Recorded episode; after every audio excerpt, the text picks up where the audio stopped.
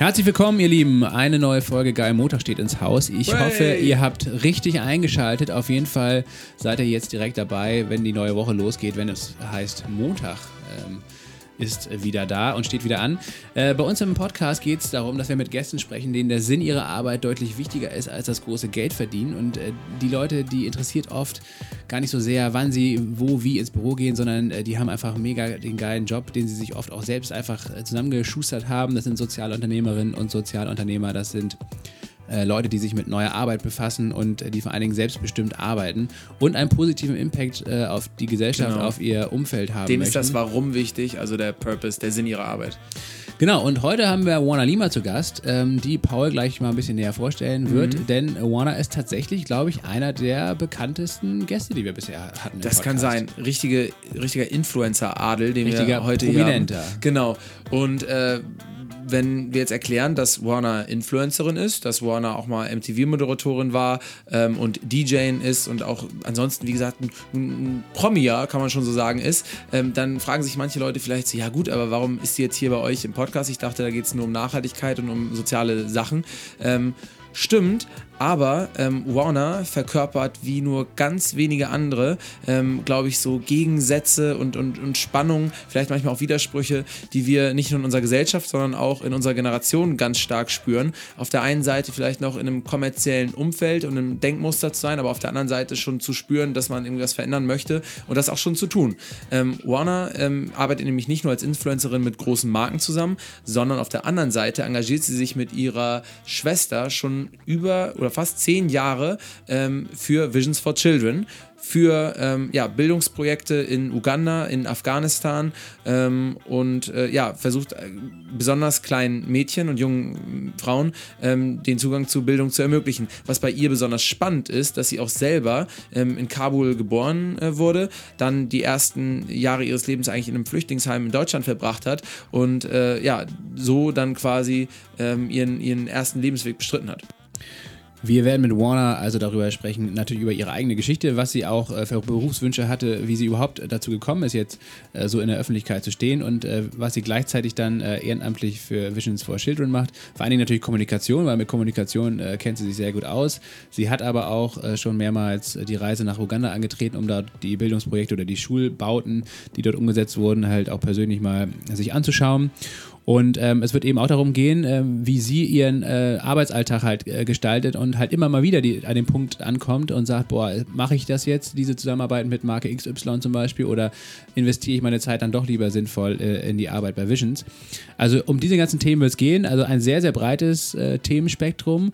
Äh, Wird was vielleicht auch mal ein bisschen kritischer, aber es wird auf jeden Fall lustig, weil Genau, das ist Warner, das Wichtigste. Warner ist äh, unangenehm unterhaltsam und im positiven Sinne hängen geblieben und ist sich nicht zu schade, äh, mal was rauszuknallen oder ähm, einfach mal ein bisschen plump auch mit Themen umzugehen. Am Rande wird es auch um, über Deutschrap gehen und alle möglichen Ja, ähm, Boulevardthemen. Das ist genau das, was Klar. alle Leute hören wollen. Das wollt ihr hören da draußen und deswegen wünschen wir uns euch jetzt umso mehr Spaß beim Zuhören.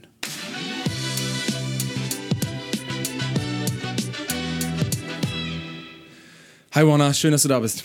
Hi, was geht ab?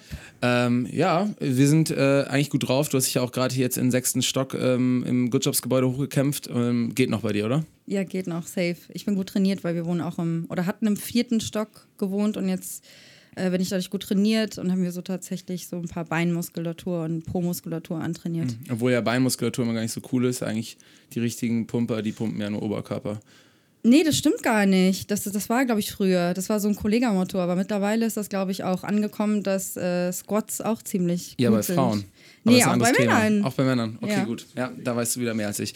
Du bist ein Fan von unserem Podcast, unterstelle ich dir jetzt. Voll, Ja? richtig krass. Deswegen war ich auch, äh, ich habe echt gehadert mit mir, hier zuzusagen, weil ich äh, nachhaltig beeindruckt war von allen Talks und Gästen und von all dem, was ich lernen konnte und mir dann die Frage natürlich gestellt habe, was ich hier jetzt bitte soll, weil ich mich nicht auf eine Kategorie oder auf ein Level mit den Gästen von euch hier stellen wollte. Und ja, aber bin trotzdem sehr dankbar, dass ich jetzt hier sein Aber darf. jetzt ähm, stellst du dich gerne auf eine Stufe Ja. mit ein. Dann dachtest du so, nee, Gezwungen doch, eigentlich, eigentlich bin ich schon auf der gleichen Ebene. Ja. Ähm, äh, hast du denn eine Lieblingsfolge? Also eine, jetzt nicht alle aufzählen. Oh. also ich fand die von äh, Professor Dr. Jansen schon mit am beeindruckendsten.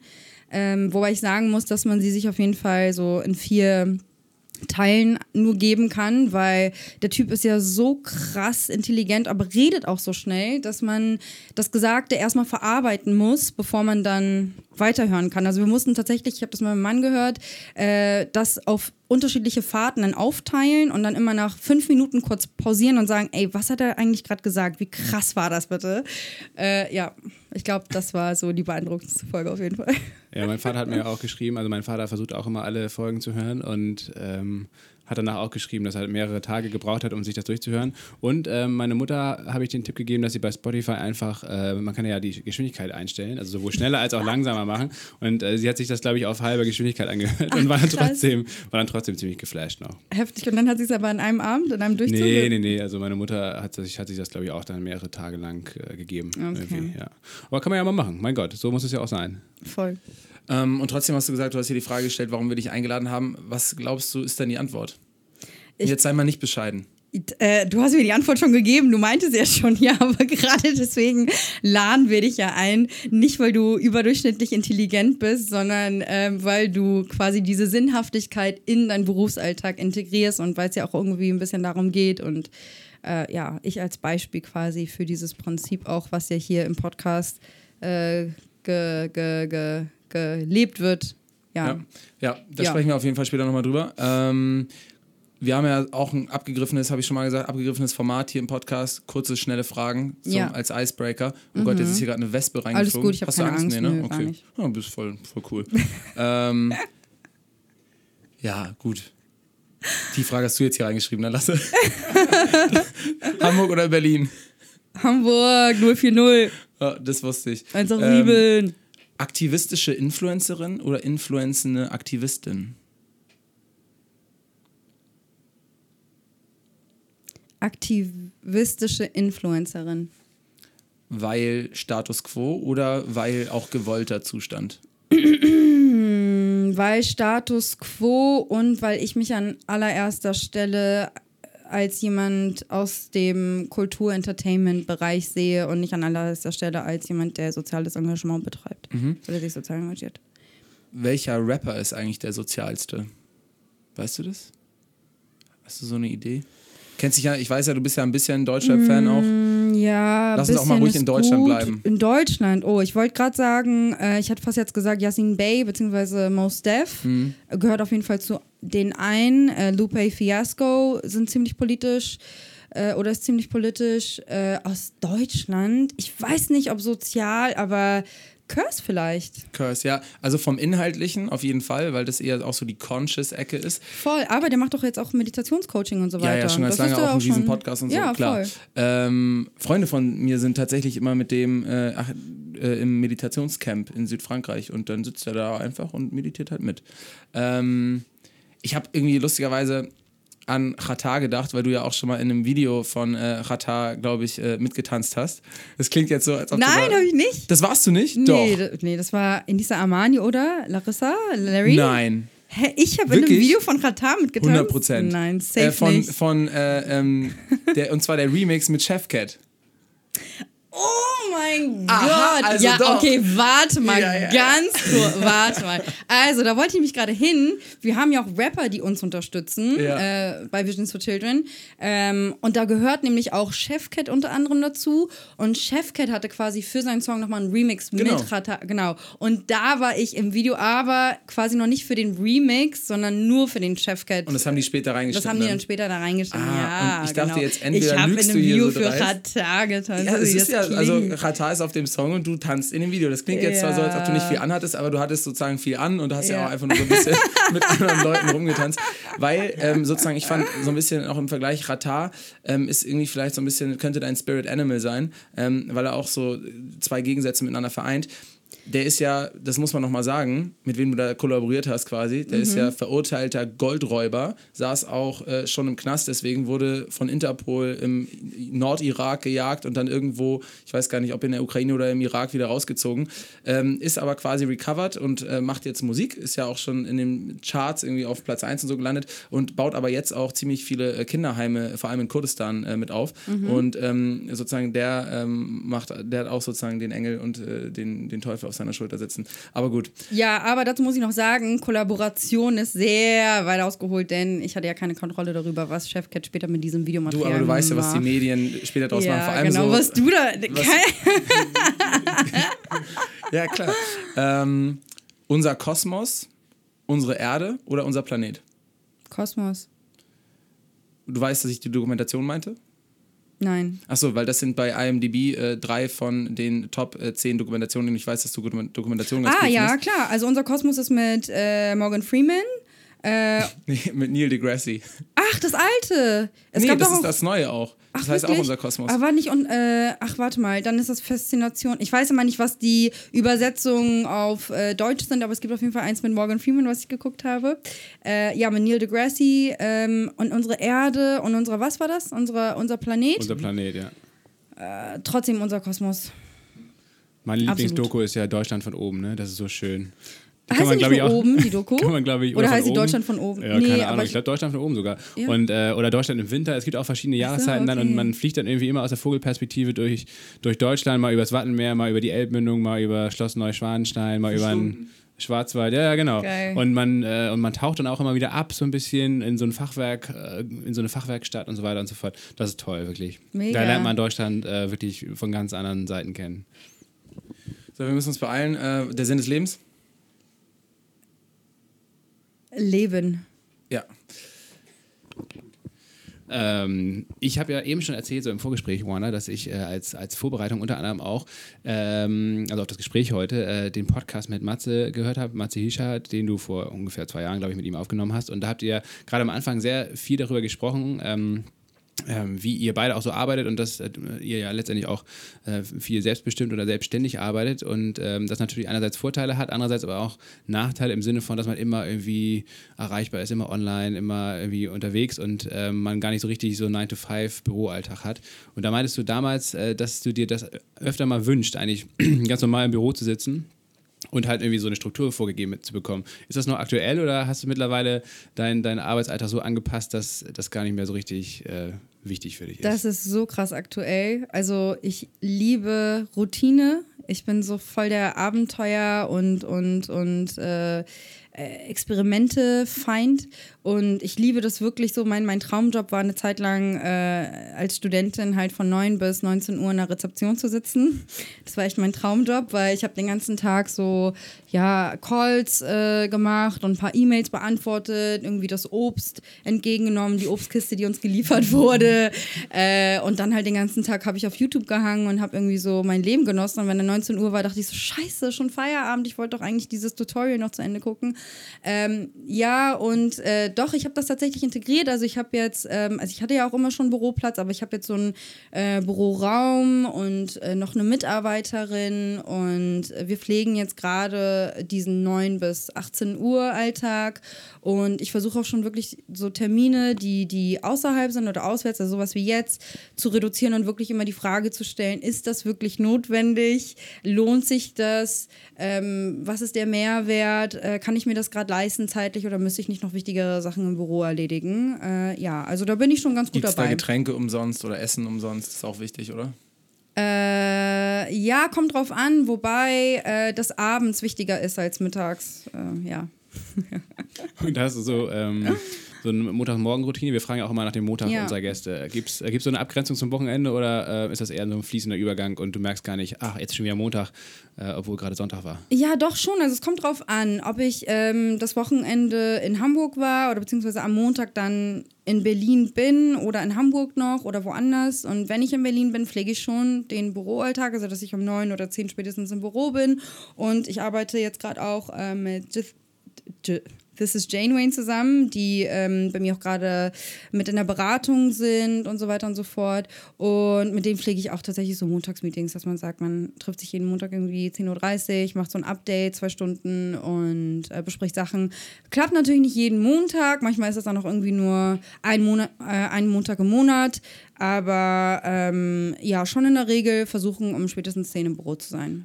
Äh, this is Jane, Wayne, Wayne. This is Wayne. Ja. Ist so ein nachhaltiger Blog, richtig von äh, zwei, drei Mädels. Äh, ja, so ähnlich, nicht ganz, aber äh, es sind zwei Mädels, Nika und Sarah, äh, Nika van Dinter und Sarah Gottschalk. Und das sind zwei beste Freundinnen tatsächlich, also ein bisschen wie Honey und Nanny, aber die haben einen Modeblog quasi aufgezogen, der aber auch äh, ja so gesellschaftliche Themen behandelt, sehr feministisch ist und dann auch irgendwie auch immer wieder so conscious Themen, aber der ist nicht nachhaltig, nein. Jetzt hast du schon gesagt, was früher dein Traumberuf äh, war, als du so 19 warst. Ähm, Lobbyistin, aber einfach nur in der Lobby sitzen quasi, nicht lobbyieren. Ähm, was war dein erster Berufswunsch? Witzige Frage. Ich habe echt.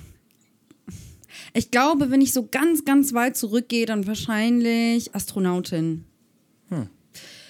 Ähm, ich weiß ja nicht, mega, woher das ist ja so kam. average, ne? Das ist ja so ein typischer Ist- ist das Kinderwunsch. so? Okay, Klar. krass. Astronaut, Müllmann oder Polizist, Feuerwehrmann, Lokführer. Krass. Ja, gut, kann, das kann tatsächlich sein. Ich weiß gar nicht, woher das bei mir kommt äh, oder kam. Äh, Astronautin, dann glaube ich Sängerin ganz, ganz, ganz, ganz lange. Also Sängerin, Musikerin, dann irgendwann so dazu noch. Also ich wollte so ganz viele unterschiedliche Sachen machen. Ich wollte dann auch noch Designerin werden. Ich habe dann überlegt, ob ich irgendwie äh, Anwältin noch werde parallel. Äh, ich wollte immer MTV-Moderatorin werden. Ähm, und dann war tatsächlich auch immer parallel zu diesem ganzen sich irgendwie kreativ austoben, der Wunsch, eine eigene Stiftung oder einen eigenen Verein zu gründen und sich irgendwie sozial zu engagieren. Kam Das dann wahrscheinlich ein bisschen später, aber erst. ja, nee, das kam tatsächlich auch schon so mit, ich glaube, 11, 12, 13. Also als diese anderen Berufswünsche sich ähm, so entwickelt haben, hat dann auch dieser Berufswunsch auch schon langsam angefangen. Was wäre denn schlimmer geworden, wenn du Sängerin geworden wärst oder äh, Astronautin? Schlimmer? Für die Menschheit jetzt. Oh, ich glaube, beides wäre richtig geil gewesen. Und das Ding ist, warum ich Astronomie nicht studieren wollte, weil ich hatte halt absolut kein Talent in Mathe und Physik. Und plus, mir wird halt schon bei einer Rolle schlecht. Und Ja. ich dachte, okay, ich habe halt physisch halt gar keine Voraussetzungen. Ja. Dann machen wir jetzt nochmal eine kleine Zeitreise, beziehungsweise wir sind ja eigentlich schon so ein bisschen in einer Vergangenheit. Ähm, wir schauen uns ja immer noch mal so ein bisschen an, was der Gast von uns eigentlich in seiner Vorzeit gemacht hat, bevor er das macht, was er jetzt aktuell macht. macht. Und du hast deine Story natürlich schon tausendmal erzählt, zehntausendmal. Ja. Ähm, unter anderem auch bei Markus Lanz Oh in Gott. etlichen Zeitungen. Ähm, ich habe da jetzt nicht fiese Sachen rausrecherchiert, aber deswegen sozusagen mal die Frage an dich: ähm, Wie ausführlich äh, wollen wir jetzt drüber reden oder sollen Lasse und ich das einfach sozusagen erklären? Ähm, oder willst du es einfach mal ganz kurz in Stichworten so ein bisschen abhandeln? Nö, erklärt ihr, ihr das ruhig, weil ich habe das echt schon oft äh, erzählt. Ähm, aber ich glaube, was vielleicht der Hörer wissen kann, ist, dass ich in Kabul geboren bin und dann mit anderthalb Jahren nach Deutschland geflohen bin. Jetzt nennst du uns Ähm, ja schon die besten Punkte weg. Ah, okay. Ja, dann, dann sag Also, doch. ich habe einen Vorschlag, wir machen das so: Du sagst einen Satz und dann sag ich einen Satz. Und dann machen wir hin und her und wenn es falsch ist, sagt Warner Bescheid. Okay, sehr gut. Warner wurde 1990 in Kabul geboren.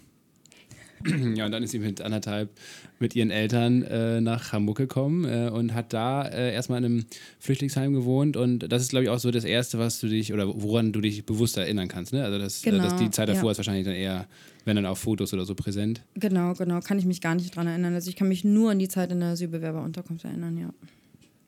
Dann ähm, durftet ihr da aber sozusagen irgend nach ein paar Jahren, ich glaube nach drei oder vier Jahren, raus. Fünf Jahren. Nach fünf Jahren durftet ihr da raus.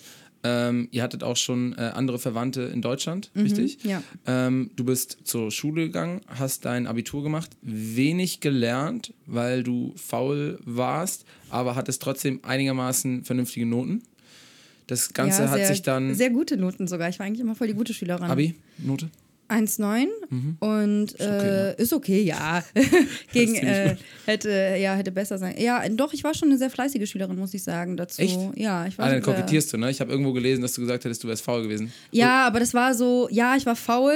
Äh, irgendwann ab der achten Klasse, weil ich gemerkt habe, es geht auch so. Aber ich war schon so, also ab der fünfte bis sechste war ich erstmal auf der Gesamtschule und war so übelst der Streber. Also habe wirklich auch so, "Mm, mm, ich weiß, ich ich weiß, ich weiß es. Und ich war so, ich wurde echt gemobbt dafür, dass ich halt so war, wie ich war.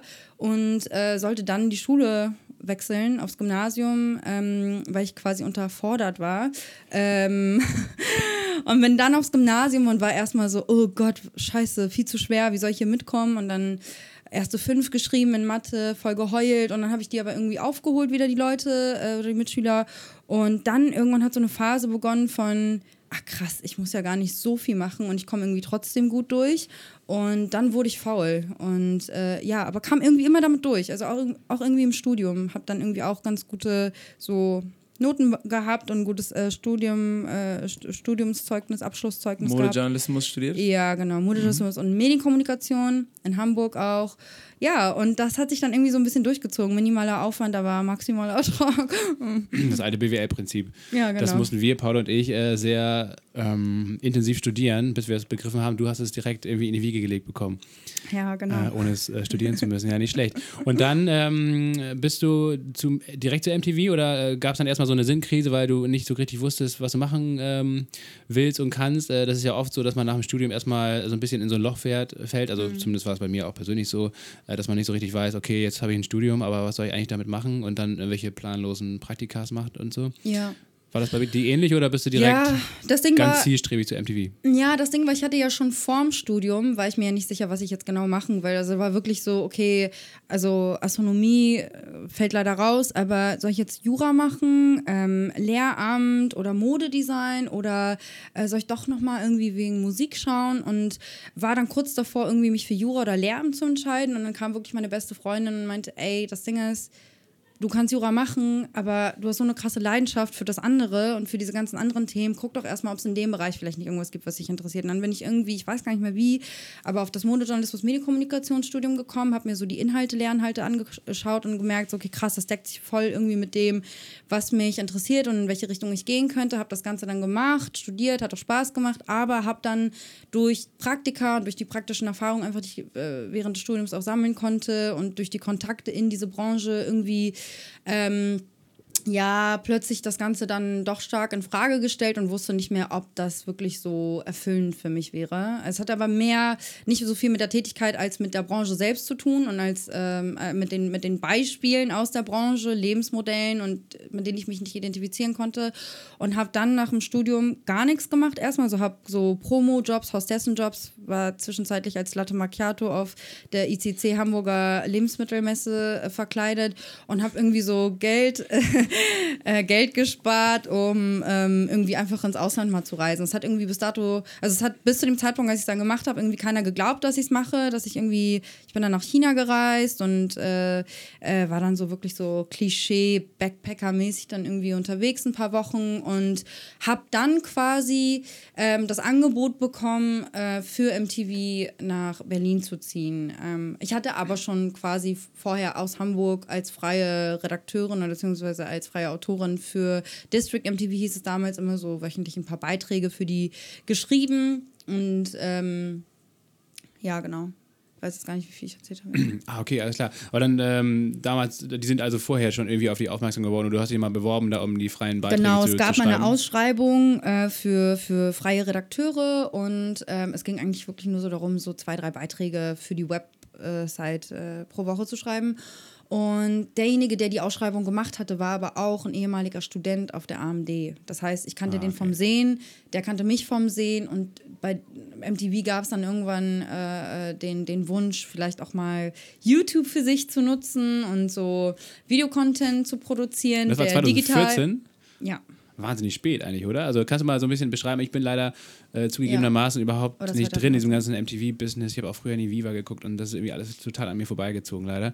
Äh, aber kannst du mal so ein bisschen den Einblick geben, was, was, auf welchem Status war MTV, MTV 2014? Waren die so ein bisschen auf dem absteigenden Ast oder ja gut, okay. Ja. Also auf jeden Fall ein bisschen verpennt haben sie ja anscheinend, wenn sie YouTube erst 2014 entdeckt haben. Ja, sich. das war tatsächlich sogar 2013. Als ich dann, Ende 2013 bin ich dann nach Berlin gezogen. Also zu dem Zeitpunkt, als ich nach Berlin gezogen bin, gab es ähm, keinen deutschen Videocontent aus, äh, aus ja, aus Deutschland. Ähm, also Bei für den MTV. Music, genau, bei MTV. Und MTV war zu dem Zeitpunkt auch immer noch äh, Pay-TV. Das war ja irgendwann, ich glaube, das letzte, was wir mitbekommen hatten, war MTV Home mit Klaas und äh, Joko und Palina. Und danach weiß ich gar nicht mehr, ob es irgendwelche Formate gab. Ich glaube, damit ist es so irgendwie so ein bisschen gestorben, diese ganze Ära. Alle hatten irgendwie MTV abgeschrieben. Es war nur noch Pay-TV.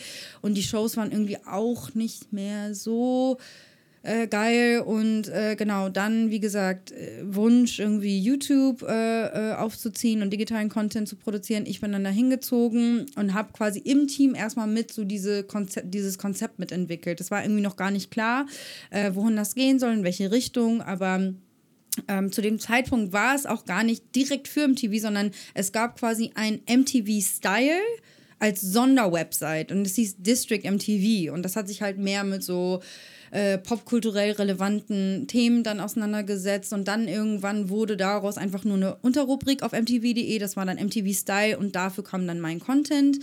Äh, ja, und dann ging es eigentlich wieder los, so ein bisschen. Das waren ja dann, das waren ja quasi Videos, ähm, wie, ja, keine Ahnung, ähm, da ging es um Style, um irgendwie wahrscheinlich Klamotten, um äh, wie man sich äh, schminken kann, aber auch äh, sozusagen, wo du jetzt einfach mal so kulturelle Phänomene oder Dinge, die dir aufgefallen sind, also einfach lustig verwurstet hast, oder? Ja, genau. Also äh, tatsächlich war ich da relativ, also zum, äh, zu, zum Anfang hin natürlich nicht so sehr, da gab es immer viele Abnahmen und so weiter, aber irgendwann hatte ich dann ziemlich viel kreative Freiheit, um einfach umzusetzen, worauf ich Bock hatte, kreative Konzepte umzusetzen und dann gab es natürlich auch schon sehr viele so sehr satirische Ja. Beiträge. Es ist aber lustig mit den Abnahmen. Hat doch irgendein Moderator mal erklärt, ich weiß nicht, wer das war, es war aber auch noch zu der großen Fernsehzeit, dass die ihre Videos immer irgendwie nach München schicken mussten für die Abnahme, bis sie mal gecheckt haben, dass wenn sie eine leere Videokassette dahin schicken, auch jeder sagt, ist okay.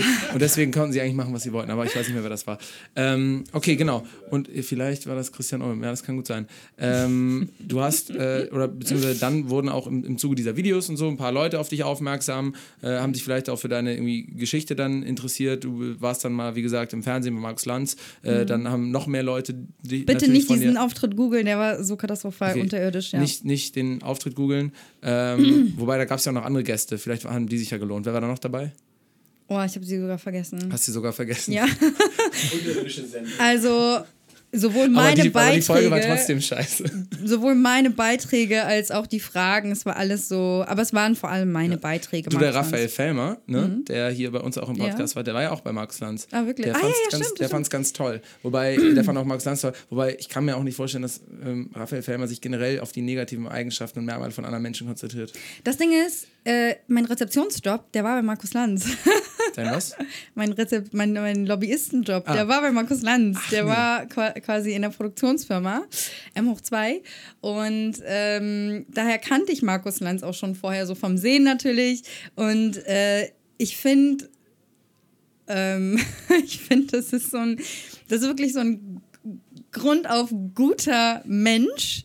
Ähm, Der halt Wetten, das zerstört hat. der ähm, aber einfach nur, ja, so an seinen Moderationsskills irgendwie so ein bisschen schleifen muss. Aber seine, seine Intentions sind gut. Okay, okay. ähm, gut, wie gesagt, dann sind ein paar Leute auf dich aufmerksam geworden und Ja. irgendwann lief es, glaube ich, bei dir dann immer eigenständiger, sodass Ja. quasi dann du auch als Person mehr oder weniger zur Marke wurdest äh, und äh, dann ja letzten Endes nicht nur Moderatorin warst, sondern auch sowas, was man heute halt Influencerin nennt, ähm, weil du irgendwie selber eine eigene Reichweite aufgebaut hattest auf Instagram, auf Facebook und ähm, ja, dementsprechend dich auch irgendwie selber vermarkten konntest und damit ein bisschen dein Geld verdienen konntest. Ne? Ja. Ähm, in dem Podcast, in, den Lasse angesprochen hat, da hast du ja auch schon erzählt, äh, dass du dich selber mindestens über Wasser halten kannst, auch wenn du dich geärgert hast, dass du so viele Steuern zahlen musst. Ähm, daran hast du dich wahrscheinlich mindestens gewöhnt, ähm, konntest dann aber eigenständig arbeiten. So, wir wollen gar nicht so unfassbar viel ähm, über sozusagen MTV und Influencen reden, aber was ganz spannend war, dass du auch zu der Zeit gesagt hattest, das war nämlich 2016, und ich zitiere, ich ringe mit mir, inwiefern es okay ist, Marken indirekt zu bewerben, deren Arbeitsweisen ich nicht immer gut finde. Ist das immer noch so oder konntest du da jetzt in der Zwischenzeit ein bisschen selektiver werden oder gibt es einfach vielleicht auch mehr nachhaltige Marken, mit denen du zusammenarbeiten kannst oder willst? Wie, sieht's aus? Oh, das ist so ein schwieriges Thema, wirklich. Das ist so, so ein bisschen Story of my life gerade, weil ähm, das begann ja quasi, also dieser Konflikt begann ja schon eigentlich damals damit, welches Studium, für welches Studium ich mich äh, entscheide. Entscheide ich mich jetzt für Jura und Lehramt und mache quasi irgendwas mit Impact oder entscheide ich mich für das Kreative, gehe in Richtung, keine Ahnung, Moderation, wie auch immer, wo ich jetzt keinen direkten Einfluss auf die Gesellschaft äh, üben kann, also in meinem Kopf. Ähm, das war immer schon irgendwie so ein Konflikt und ähm, das erste Mal, als ich mich wirklich intensiv mit dieser Frage auseinandersetzen musste, war, als ich unabhängig von MTV eine Anfrage für eine Kooperation äh, bekommen habe für eine sehr bekannte äh, Sportmarke. Ähm, Sportbrand, äh, die quasi mich Teil einer ihrer Kampagne machen wollte. Und da war halt, da ging es schon eigentlich los, dass ich mich zusammengesetzt habe mit Freunden, mit ja, dem derzeit Visions for Children PR-Team, also mit den Leuten, die heute das PR-Team auch bilden, unter anderem und wirklich darüber gesprochen habe, inwiefern das ähm, vereinbar ist für mich, weil im Kontext von MTV natürlich haben wir da auch schon äh, so branded Content gemacht und äh, äh gesponserte Beiträge mit Marken, aber da habe ich nicht direkt die Verantwortung für getragen natürlich. Und ich finde, das ist ein, ja, das, das begleitet mich natürlich immer noch. Ich finde es immer noch schwierig, aber ich glaube, zu dem Zeitpunkt habe ich dann eine bewusste Entscheidung getroffen, nämlich die, dass ich ähm, mich für gewählte oder ausgewählte Kooperationen mit gewissen Marken ähm, entschieden habe, weil ich einfach mir klar gemacht habe, dass ich, wenn ich sage, hey, ich mache jetzt irgendwie, keine Ahnung, ich mache mein Moderationsding, ich mache mein DJ-Ding, ich mache was auch immer ähm, und äh, mache Visions for Children, aber versuche äh, eigentlich nur mit Brands zu arbeiten, die irgendwie ökologisch nachhaltig und die total ethisch ne, vertretbar, dann erreiche ich eigentlich damit nur Leute, die es eigentlich schon besser wissen. Aber meine Zielgruppe zu dem Zeitpunkt und meine, mein Publikum war sehr unterschiedlich. Also das klingt so bescheuert, aber ich hatte Leute aus dem Feuilleton quasi, die sich für mich begeistern konnten, aber auch irgendwelche, keine Ahnung, Fairhards aus Mümmelmannsberg, die mich irgendwie witzig fanden, weil ich irgendwie so einen Aslak-Humor hatte. Und da war es dann halt so, okay, ich werde halt, wenn ich wenn ich halt komplett diesen, diesen äh, Conscious-Film fahre, also 100% konsequent, dann ähm, werde ich diese Leute vielleicht verlieren oder beziehungsweise werde ich diese Leute äh, ja nicht mehr, nicht mehr, äh, ähm, die werden mich nicht mehr spannend finden. Gibt, aber äh, gibt es denn in der Zwischenzeit, ja. ähm, also jetzt, das ist ja jetzt auch schon dreieinhalb Jahre her, ja. äh, seitdem du das gesagt hast, gibt es dann gefühlt irgendwie für dich mehr Möglichkeiten oder mehr Marken zum Beispiel, ähm, die eben nachhaltig sind, wo du dann das Gefühl hast, okay, die kann ich aber reinbringen, weil wenn dir jetzt auf Instagram 40.000 Leute folgen, ja. dann sind das ja nur, weil du jetzt sozusagen mal vielleicht eine, ein nachhaltiges Produkt in Anführungsstrichen in die Kamera hältst, nicht auf einmal andere 40.000 Leute. Ja, also natürlich gibt es auf jeden Fall jetzt immer mehr Auswahl an nachhaltigen Brands und ähm, das Ding ist, ich promote nachhaltige Marken äh, und, und äh, Produkte so gut ich kann äh, und meistens dann auch unbezahlt. Ähm, ich glaube, es gab eine Zusammenarbeit oder zwei Zusammenarbeiten, eine mit Hess Natur darunter, die bezahlt wurde. Ähm, und sonst, alles andere ist dann so in Form von, dass man die Leute dann irgendwie taggt oder dass man irgendwie eine Story macht und irgendwie auf, keine Ahnung, äh, Arbeitsweisen verweist. Ähm, da ist aber tatsächlich, da sind einfach oft keine Budgets äh, mhm. gegeben. Mhm. Und das ist dann einfach, ja, ah, okay. eine finanzielle das ist krass, Frage. weil mittlerweile würde man ja denken, weiß ich nicht, so Marken wie jetzt irgendwie Veja oder Patagonia, dass die schon so groß sind und irgendwie das vielleicht genauso machen Das kann gut sein. Ich habe auch zum Beispiel mit Veja äh, gearbeitet. Da war ich auf einer Pressereise vor zwei, zwei Jahren oder drei Jahren, weiß ich gar nicht mehr. Da waren wir in Frankreich äh, und haben äh, Müll am Strand gesammelt. Ähm, das habe ich aber auch for free gemacht. Ähm, äh, das kann gut sein, dass sie äh, Influencer in Anführungszeichen mit größerer Reichweite dann bezahlen. Also ja. das wird dann sicherlich der Fall sein. Ich wurde nicht dafür bezahlt. Das war aber auch okay, weil da sage ich dann auch zum Beispiel, ähm, ey, das ist dann ein guter Ausgleich zu den anderen Marken. Ähm, und ich finde sozusagen diese, diese, diese Denkweise, dass du sagst, hm, also wenn ich kann mit bestimmten Inhalten vielleicht ja auch nur Leute irgendwie erreichen, die ähm, auch über diese Inhalte schon Bescheid wissen. Ähm, was ich nicht ganz verstehe, ist aber, ähm, wie gesagt, du hast ja so oder so eine Reichweite, weil äh, dich dann mal beispielsweise 100.000 Leute auf verschiedenen Kanälen toll finden. Und die finden dich ja nicht in erster Linie toll, weil du irgendeine Marke unterstützt, sondern ne, aufgrund deiner Inhalte, deiner Persönlichkeit. Voll. Diese Leute, und das ist dann halt ein Ferhat aus Mümmelsmannsberg oder halt irgendein August aus, aus dem Feuilleton, ähm, die folgen dir ja, wie gesagt, auch, wenn du mit dann eben anderen Marken zusammenarbeitest, oder? Genau, das Ding ist, dass der Grund, äh, das habe ich auch für mich ganz gut äh, herausarbeiten können über die letzten Jahre, glaube ich, der Grund, warum mir die Leute folgen, ist vor allem der Humor. Also ich glaube, das ist, das ist so der, der, der rote Faden. Und äh, durch den Humor, Humor fühlen sich die Leute von mir unterhalten. Und dann kann ich irgendwie gleichermaßen, wie gesagt, für so total äh, belanglose Themen irgendwie äh, begeistern, als auch dann irgendwie für, für einen wertvollen Beitrag äh, zu, keine Ahnung, äh, Visions for Children, irgendeine eine, eine, eine Aufklärungsarbeit. Ähm, natürlich kann ich dann noch sagen, ich arbeite nur noch mit nachhaltigen Marken zusammen und das würde dann keinen Unterschied mehr machen. Aber ich habe natürlich natürlich mit einer ähm, kleinen, äh, nachhaltigen Brand ähm, kann ich nicht unbedingt ein größeres Publikum erreichen. Also ich überlege mir dann wirklich sehr, sehr gut, ähm, was, was hat, also erstmal, wie kann ich meine Bekanntheit steigern durch die Kooperation? Welchen Mehrwert hat das erstmal auf, auf eine, also übergeordneter Ebene und auf persönlicher Ebene? Dann spielen da unterschiedliche Faktoren mit rein. Äh, äh, Finanzierung, also beziehungsweise finanzielle Aspekte, dann, äh, ja, wie gesagt, Bekanntheitsgrad, ähm, dann ist das Projekt authentisch für mich, äh, inwiefern, ne? Weil da kannst du natürlich auch sagen, gut, äh, die Leute würden mir dann nicht weniger folgen, aber vielleicht kann ich einfach durch eine große Kampagne mit irgendwem noch mehr Aufmerksamkeit ah, okay. bekommen und die dann wiederum. Plattform nutzen ja, ja, also okay. natürlich, dass ich die Plattform nutze von großen Marken oder bekannten Marken, um dann wiederum Aufmerksamkeit für meine Anliegen äh, zu, zu schaffen. Sowas ähnliches hat ja auch Anna Schunk äh, erzählt, die wir hier im Podcast hatten, die ja auch ja, auf Instagram oder ähm, über ihren Blog sehr aktiv ist und die meinte auch, ähm, zum Beispiel, wenn sie mit Adidas jetzt zusammenarbeitet äh, und es da um Schuh geht, der irgendwie aus, aus Plastik, aus recyceltem Plastik, aus Plastikflaschen zum Beispiel gemacht wird, dann hat das halt einen riesen, einen größeren Impact, als wenn es halt äh, eine kleine vegane Schuhmarke ist, die halt noch niemand kennt, weil Adidas einfach eine Brand ist, die halt extrem bekannt ist und, ähm, und natürlich dann auch äh, von vielen Leuten gekauft wird und das wiederum dann einfach wahnsinnig viel Ressourcen äh, spart. Das heißt aber nicht für sie, dass Adidas insgesamt als Unternehmen halt nachhaltig ist oder so, ne? Und ähm, von Nee, daher, ich glaube, dieser Zwiespalt ist, ist, ist auch da eigentlich ganz gut rausgekommen. So. Du hast ja jetzt auch gerade das Problem, dass irgendwie, also das Problem in Anführungszeichen, aber das Ding, dass irgendwie jede Marke Storytelling machen möchte. Also die haben jetzt die, es wäre manchmal einfacher, einfach nur einen Pullover zu tragen, den zu taggen, aber dann will die Marke, dass du irgendwie noch was mit Female Empowerment oder ich bin ich selbst und ich stehe zu mir selbst oder Body Positivity, irgendwas, um sich dann noch irgendwie ne, äh, ähm, green zu waschen, zu greenwashen. Ähm, und da muss man natürlich auch vorsichtig sein. Ich kriege super viele Anfragen der Art, die natürlich, die natürlich ganz gezielt auf mich zukommen, weil sie wissen, dass ich Visions for Children mache oder weil sie wissen, dass ich mich in irgendeiner Form äh, gesellschaftskritisch äußere oder was auch immer.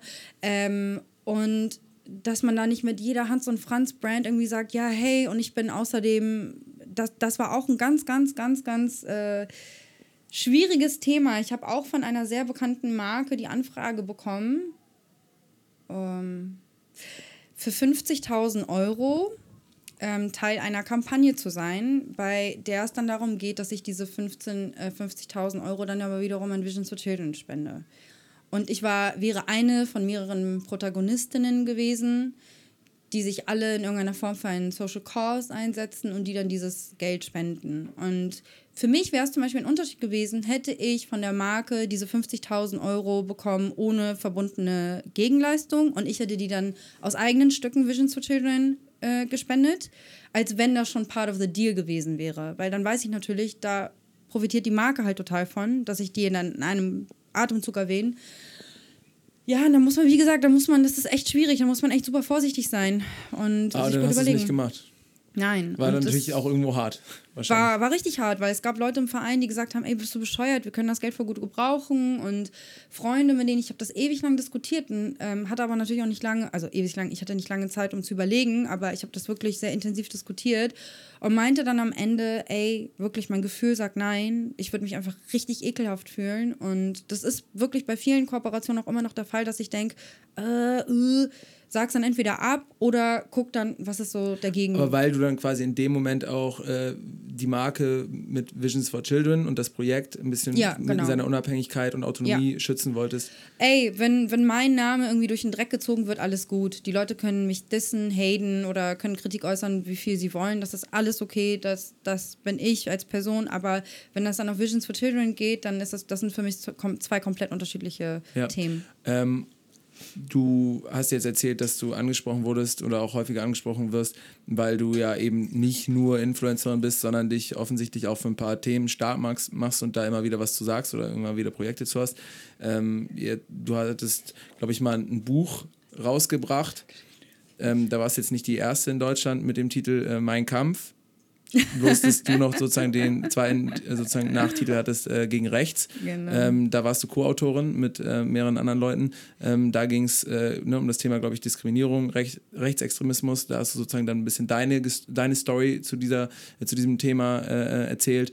Ähm, du machst dich, glaube ich, immer wieder auch auf Events oder inhaltlicher Natur ähm, für Feminismus stark ähm, und natürlich so das Thema ähm, Migration und Bildung von, von äh, äh, Kindern in äh, zum Beispiel Krisenregionen ist, ist glaube ich, so ein bisschen dein größtes Thema Ja. eigentlich äh, nebenbei, weil du irgendwann mal, und jetzt kommen wir zu Visions for Children, ähm, über deine Schwester Hila oder Ila, ich sage jetzt heute einfach Hila, okay? Mhm. Ja, alles gut. Ist für mich einfacher im Kopf. Äh, über deine Schwester Hila äh, zu Vision for Children gekommen bist. Und jetzt haben wir gerade vor ein paar Tagen, glaube ich, ein Jubiläum gefeiert, weil Hila zehn Jahre Vorstandsvorsitzende Ja. von äh, Visions for Children ist. Oh, dieser Name, das ist wirklich, aber äh, dann lag man. Sag einfach um- Visions, wir sagen Visions, alle, ja. okay, geil. Oder V2C. Nee. Die V4, ja, nee, Oh, sag mal V4. Visions. Ach ja. Wir sagen alle nur Visions. Okay. Und du kannst auch richtig Deutsch aussprechen, Visions. dann ist es einfacher. Visions. Okay, Visions. Äh, Dankeschön. ähm, genau, sie ist, die war jetzt zehn oder ist jetzt zehn Jahre Vorstandsvorsitzende Ja. von Visions. Ähm, und sie hat dich äh, damals irgendwie auf den Verein aufmerksam gemacht, oder? Ja, genau. Und der war aber schon, der, der war schon gegründet und Ja. dann ist sie da hingekommen. Kannst du das mal erklären, genau. wie das ja, passiert ja. ist? Also ganz oft verwechseln das Leute, die glauben, dass Ila und ich den Verein gegründet hätten, aber das war nicht so. Das waren tatsächlich zwei Freunde von uns, Morty und Naim. Liebe Grüße an dieser Stelle. Das sind zwei Deutsch-Afghanen aus Hamburg, die ähm, 2005 ähm, quasi nachdem das Taliban-Regime gestürzt wurde in Afghanistan ähm, in das Land gereist sind und ja, da war ja so eine Aufblühstimmung im Land und, äh, und die waren einfach total, ja, äh, haben sich gepusht gefühlt von diesem Gefühl und wollten sich quasi am Wiederaufbau beteiligen und haben dann ja voller Tatendrang nach ihrer äh, Afghanistan-Reise in Hamburg dann den Verein Fördern Sie heute für morgen e.V. gegründet, so hieß er damals der Verein noch und äh, ja, haben damals schon die allererste Schule quasi mit Inventar äh, unterstützt, mit Mobiliar. Und Ila ist dann über Morty Naim quasi in den Verein oder zu dem Verein gekommen, das waren damals Kommilitonen von ihr und war dann erstmal Mitglied im Verein. Wie gesagt, ich glaube 2007 ist sie, war sie 2006 oder 2007 schon beigetreten. Na, jedenfalls ist sie auf jeden Fall Mitglied geworden und hat dann irgendwann quasi dann den Titel der, oder ist dann in den Vorsitz gekommen, hat dann den Verein geleitet und ich habe das natürlich immer mitbekommen, äh, fand das auch immer alles total gut und wie gesagt, ich habe mir ja früher auch immer gesagt, ähm, ich will irgendwann mal eine eigene Stiftung oder einen eigenen Verein mich in irgendeiner Form engagieren. Aber ich wusste ja auch, dass ich sehr undiszipliniert bin und dass ich immer alles auf den letzten Drücker mache und konnte mir einfach diese Verantwortung oder habe mir diese Verantwortung nicht zugetraut, Mitglied eines Vereins zu sein. Und dann gab es eine Phase nach dem Studium, so wirklich kurz nach Examensabschluss, ähm, wo ich auch so eine Sinnkrise hatte und Ila mich dann einfach samstags äh, mit zu einer Mitgliederversammlung mitgenommen hat. Und äh, das war damals noch, das war 2012, das war damals noch bei Morty in der Wohnung, im Wohnzimmer. Da saßen wir dann irgendwie zu zehnt mh, im Wohnzimmer im Schneidersitz und haben irgendwie äh, Projekte diskutiert. Und ähm, ich habe mich halt total viel eingebracht und danach war irgendwie dann so ja, Konsens darüber, dass ich jetzt ja anscheinend Mitglied bin oder Mitglied werden sollte. Danach war ich dann Mitglied und habe mich dann ja engagiert und habe zu dem Zeitpunkt viel so, äh, sag mal, Patenschaft, habe eine Patenschaft übernommen für ein, äh, zwei minderjährige geflüchtete afghanische Jungs ähm, und habe so Hausaufgabenhilfe, Behördengänge, Schule, äh, Schulbesuche beziehungsweise Gespräche mit Schulleitern und Autoritätspersonen gemacht, Bürokratie und so einen ganzen Kram. Und ja, so hat das angefangen. Was ist deine Aufgabe heute oder wie hat sich das weiterentwickelt von, von der Zeit an? Also Ja, hast du immer noch Paten, äh, Patenschaften oder, oder ist es wahrscheinlich deutlich mehr geworden in, in der Zwischenzeit, oder? Ja, nee, die Patenschaften habe ich nicht mehr. Also ich bin, ja, im Kontakt ist sehr übertrieben, aber ich habe sehr regen Kontakt noch mit Hamid und äh, Mustafa, ähm, weil wir irgendwann dann im Verein beschlossen haben, uns zu fokussieren, weil wir kamen einfach überhaupt nicht in unterschiedlichen Bereichen äh, hinterher äh, und haben dann gesagt, wir fokussieren uns jetzt vor allem auf Schulbildung und auf, unseren, äh, auf unsere Schulbauprojekte in Afghanistan. Äh, und im Ausland, also dann ja auch Uganda, äh, und gucken, dass, dass diese ganze ehrenamtliche Arbeit mit, mit, ähm, ja, mit minderjährigen Geflüchteten, dass das so ein bisschen zurückgestellt wird, beziehungsweise ich überlege gerade, ja, bei mir ging es ja gar nicht mehr, ich bin ja nach Berlin gezogen. Deswegen konnte ich die, das stimmt, das hatte damit was zu tun. Ähm, und dann tatsächlich kam mir diese ganze Facebook- das äh, Facebook-Phase auf, dass dann Unternehmen Facebook-Seiten hatten. Und wir haben, uns dann auch, haben uns dann natürlich auch eine Facebook-Seite erstellt und haben dann angefangen, so Fundraising und PR über, über Facebook zu machen. Und das war dann der Teil tatsächlich, als in dem ich dann mich, ähm, in dem ich mich dann auch stärker eingebracht habe, weil ich ja die Kenntnisse und das Know-how aus dem Studium hatte und durch die Praxiserfahrung für, für unterschiedliche Medien gearbeitet hatte. Und das war dann tatsächlich auch meine Aufgabe, ist auch noch meine Aufgabe bis heute. Also ich bin heute vor allem verantwortlich so für Kommunikationsangelegenheiten. Ob das jetzt visuelle Kommunikation ist, also wie wollen wir äh, auftreten ästhetisch, äh, wie wollen wir, mit welchen Fotografen arbeiten wir zusammen, mit welchen Videografen arbeiten wir zusammen, wie soll unser Videocontent aussehen, äh, dass ich da einfach eine beratende Funktion habe oder auch eine gestalterische Funktion habe, dass ich eben mit Videokonzepte entwickle, äh, alles was so PR, Ausrichtung, Kommunikation betrifft. Das ist vor allem mein Ding. Und ich muss natürlich Ila bei ihren Nervenzusammenbrüchen äh, zur Seite stehen.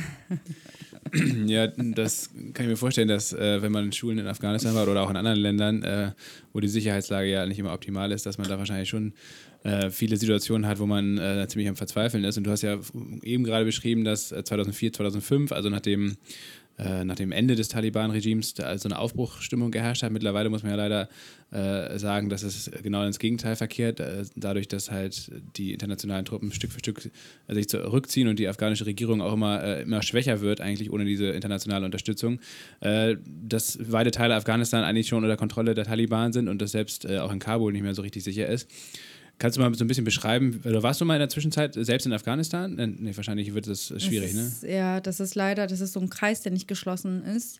Ich bin nach unserer Flucht nie wieder dort gewesen, einfach weil meine Eltern nie wieder dort gewesen sind. Ähm, und das, äh, wie ihr ja wisst, Afghanistan jetzt nicht so das Tourismusziel ist äh, und auch nicht so easy ist, sich dort als äh, Frau zu bewegen ohne Begleitung. Und deswegen war es immer so, dass wir, wenn wir äh, vor Ort waren oder beziehungsweise wenn wir Projekte ähm, angenommen haben oder ausgeführt haben, dass sich Mitglieder darum gekümmert haben, die Familie dort hatten oder die dort ansässig waren. Damals war das ja Mortaza, ähm, der ja immer zwischen Afghanistan und Deutschland gependelt ist quasi oder beziehungsweise so die äh, in beiden Orten gelebt hat. Und deswegen war es mir bisher nicht möglich, ähm, was sehr, sehr, sehr schade ist. Ähm, aber es ist natürlich total. Ich habe eben gerade erst wieder einen Artikel darüber gelesen, über den äh, Abzug der, der, der amerikanischen Truppen und ähm, ich weiß gar nicht, mit, mit wem das war. Es war gerade auf dem Spiegel, äh, war gerade auf Spiegel Online ein Artikel mit einer, ich glaube, sie ist, also engagiert sich auch sozial für Schulen, ähm, einer Afghanin, die quasi darüber gesprochen hat, wie, ja, was für einen Schaden das Land davon tragen wird und auch schon trägt, davon, dass ja, die internationalen äh, ähm, Truppen jetzt langsam abziehen und wir der Taliban äh, wieder überlassen sind und dass die Taliban sich jetzt auch irgendwie also offensichtlich, ich war ja nicht da. Ich kann nur aus den Berichten anderer erzählen, dass sich das ganze, die ganze Situation einfach auch nochmal verschlimmert hat als früher, weil jetzt nicht nur Afghanen, sondern eben auch ausländische, also Tschetschenen befinden sich irgendwie unter den, unter den äh, Taliban. Und früher galt es als Sünde, eine Frau auch nur anzuschauen. Und heute hört man irgendwie von sexuellen Übergriffen und Vergewaltigungen. Und es ist, ja, die Sicherheitslage ist extrem, extrem extrem schlecht. Ja, dadurch auch, dass die, dass ja nicht nur die Taliban oder die Al-Qaida da äh, vor Ort sind, äh, sondern vor allen Dingen auch äh, IS-Terroristen, äh, die jetzt so Stück für Stück aus, aus Irak oder aus Syrien dann halt wieder rüberkommen und weil da halt das nächste Sicherheitsvakuum Vakuum entstanden ist. Ähm, wie hat sich das auf eure Arbeit aufgewirkt? Also hattet ihr quasi eine Phase, meinetwegen so zwischen 2004 und 2010 oder 2012, als es noch einigermaßen sicher war, also richtig sicher war es ja nie, aber einigermaßen sicher, äh, wo ihr richtig viele Schulen unterstützen konntet und wo ihr richtig äh, viel erreicht habt und ab wann kam der Punkt, wo das irgendwie rückläufig war, wo ihr gemerkt habt, jetzt wird unsere Arbeit immer schwieriger? Also unsere Arbeit hat ja tatsächlich 2006 erst so richtig begonnen und ähm, da ich nicht im Tagesgeschäft bin, was die Projektausführung betrifft, kann ich dir wahrscheinlich da jetzt auch nicht so die detaillierteste Auskunft geben, aber ähm, bislang war die Arbeit oder ließ sich die Arbeit dadurch, dass wir ja mit äh, lokalen Partnern zusammenarbeiten, auch mit äh, innerhalb un eines sehr, sehr starken und vertrauenswürdigen Netzwerks, war es eigentlich relativ, ähm, ließ sich die Zusammenarbeit eigentlich recht gut planen, aber es wird natürlich jetzt schwieriger. Also es ist jetzt zum Beispiel die Frage, wie wird unsere Arbeit in Afghanistan fortgeführt, weil wir ja Schulen bauen, an denen Jungs und Mädchen gleichermaßen unterrichtet werden. Habt ihr nicht sogar gerade eine große Schule da äh, mit dem BMZ äh, zusammen ja, aufgebaut? Genau, genau. Das ist auch noch gar nicht so lange her, jetzt dass sie eröffnet wurde, oder? Nee, das ist, das ist tatsächlich, die Schule bestand schon, aber das ist quasi ein neues Schulgebäude. Also sie wurde Ah, um ein okay, Schulgebäude erweitert, ge- genau. Aber das ist natürlich jetzt neu, dass wir staatliche ähm, Unterstützung bekommen, also staatliche Gelder. Ähm, und ja, das ist natürlich die Frage. Also es ist, ähm, wir beobachten das ja auch, dass immer mehr NGOs auch abziehen und dass immer mehr HelferInnen aus Afghanistan sich zurückziehen, gerade aus Kabul. Ihr hört das ja selber. Irgendwie wöchentlich hört man von einem Anschlag. Ich weiß nicht, wie präsent das bei euch ist, aber bei uns ist das ja, also es wird irgendwie ständig in eine WhatsApp-Gruppe gepostet oder darüber gesprochen oder wir hören dann auch von Kollegen, ähm, die dann betroffen waren oder betroffen sind. Ähm, und ich habe mir tatsächlich die Frage heute erst gestellt, was passiert eigentlich aus unseren Schulen, äh, was passiert mit den Mädchen, weil wir ja auch vor allem, also wir setzen uns dafür ein, dass äh, klar Jungs und Mädchen, aber vor allem Mädchen eine schulische Ausbildung erhalten und vor allem Mädchen gefördert werden, weil das Selbstbewusstsein und dieses ganze Empowerment natürlich aufgrund der fehlenden Gleichberechtigung nicht existiert, nicht herrscht und gest- gestärkt werden muss. Ja. Aber ko- kommt man, kann man da irgendwie zu einem Schluss kommen? Weil die, ähm, ich meine, die Wege würden ja naheliegen, dass man dann entweder sagt so, boah, dann hören wir da auf, wenn wir, wenn wir sowieso glauben, dass so eine Schule dann, weiß ich nicht, irgendwie äh, als Institution irgendwie später missbraucht werden könnte oder, oder vielleicht sogar zerstört werden könnte. Und dann machen wir das jetzt in anderen Ländern. Das ist ja, wird ja wahrscheinlich bei denen nicht der Fall sein, auch aufgrund eurer Geschichte, dass ihr einfach sagt, gut, dann ziehen wir uns da komplett raus, oder? Ja.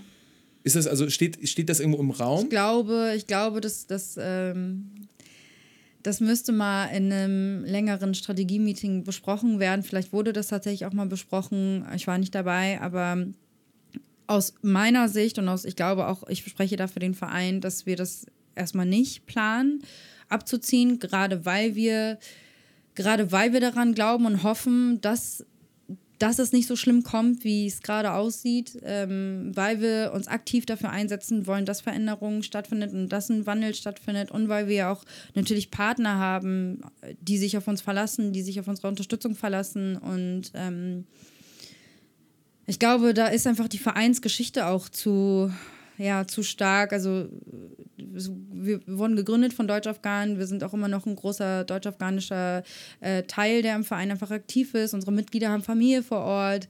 Ähm, ich glaube, solange wir können und solange wir selber, und das ist jetzt sehr leicht gesagt, solange wir nicht selbst davon bedroht sind, weil, theoretisch sind wir jedes Mal bedroht, wenn wir, also Ila war jetzt auch, hatte jetzt zuletzt eine äh, Projektreise nach Afghanistan geplant, die eigentlich notwendig war, die eigentlich sehr dringend war, die sie aber nicht machen konnte oder an, äh, angehen konnte, äh, antreten konnte, weil die Sicherheitslage aktuell einfach so schwierig ist. Und normalerweise hörst du dann irgendwie äh, vom Auswärtigen Amt, äh, kriegst du Einstufungen, wie gefährlich es ist und dann sprichst du mit der lokalen Bevölkerung und die sagt dir, ja, ist okay. Aber diesmal kam auch tatsächlich so das Signal von, von der Bevölkerung, hey, ist nicht gut, komm nicht, ist nicht sicher. Ja, gute Frage. Fragt mal bitte Ila, wie, Ja. wie ja, wir da weitermachen. Vielleicht machen wir auch einfach nochmal eine zweite Folge, nochmal mit Ila. Ja. Ähm, hätte, wäre natürlich auch ähm, äh, zu, jetzt zum Jubiläum äh, äh, dran gewesen. Ähm, wenn man jetzt aber nochmal generell über Visions for Children oder, oder Visions ähm, ähm, redet, dann ist es nicht nur Afghanistan, sondern ähm, ihr habt noch ein paar andere Orte oder mindestens einen anderen Ort, wo ihr aktiv seid. Ich meine, auch in Deutschland habt ihr schon so kommunikative Kampagnen fürs Thema Integration, glaube ich, äh, mitgemacht. Ähm, wo seid ihr noch? Und vielleicht magst du mal so ein paar Eckdaten nennen. Also wie groß ist Vision? Ähm, äh, Vision, seit wann? Genau. Und äh, wo seid ihr überall und was macht ihr da? Ähm, okay, Vereinsgründung hatte ich ja gesagt 2006. Wir zählen aktive Mitglieder so circa 32. Äh, wir sind eine aktive Kerngruppe aber von, von ungefähr zwölf Mitgliedern, ähm, sind aus Hamburg, ist ein Hamburger Verein, haben aber auch tatsächlich Mitglieder aus äh, anderen Teilen Deutschlands, wie zum Beispiel Berlin, da zähle ich mich rein, oder Saskia, Nemo, die im PR-Team alle aktiv sind, haben auch noch ein Mitglied in anderen Teilen Deutschlands, äh, Mitglieder aus anderen Teilen Deutschlands. Und ähm, was, äh, wo wir, oder beziehungsweise was unser Fokus ist, ist die ähm, Verbesserung der Lernbedingungen und ja, der Bildungsqualität an Schulen in Krisenregionen und Kriegsgebieten, ähm, Fokus Afghanistan und auch Uganda. Ähm, werden, wir haben in Uganda jetzt gerade erst äh, ein Schulbauprojekt abgeschlossen, ähm, die St. John Bosco School in Katosi im District Mukono und haben jetzt auch noch äh, zwei andere Schulbauprojekte dort gestartet, beziehungsweise äh, arbeiten da auch zum Beispiel mit Viva Con Aqua zusammen und äh, geben Wash-Workshops, also ähm, kümmern uns äh, quasi um, um, um, Sanitäranlagen und äh, dazu äh, begleitend eben diese Hygiene-Workshops, um die Kinder aufzuklären über, über, was sagt man, Hygienic Gesundheit. Ähm, und ja, was, was ich glaube, was ein krasser Sprung für uns ist oder was ja ein Meilenstein in unserer Geschichte ist, dass wir von Anfang an, beziehungsweise zehn Jahre lang oder noch länger, wie lange ist jetzt Ila im Vorstand? Seit zehn Jahren? Den Verein gibt es seit 2006, rechnen wir bitte, 13 Jahre lang gibt es uns. Und tatsächlich hat jeder ever bis, bis zu diesem Zeitpunkt ehrenamtlich gearbeitet. Also wurde äh, nicht kompensiert finanziell dafür. Auch Ila? Auch Ila. Und Ila wird jetzt erst seit ähm, einem halben Jahr oder seit äh, einem Dreivierteljahr als Teilzeitkraft bezahlt.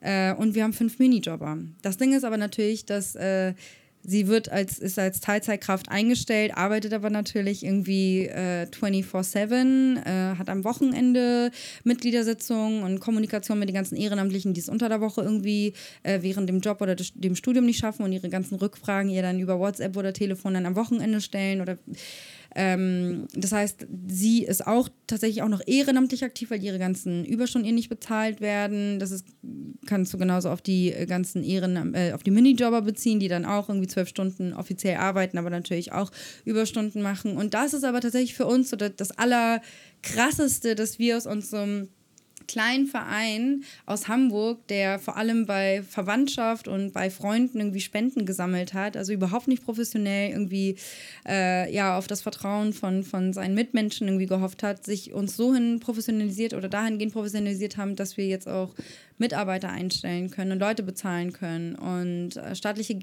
Gelder äh, bezuschusst kommen und ja. War das dann auch ein großer Meilenstein, dass ihr mit dem BMZ äh, überhaupt zusammenarbeiten konntet oder dass die euch gefördert haben?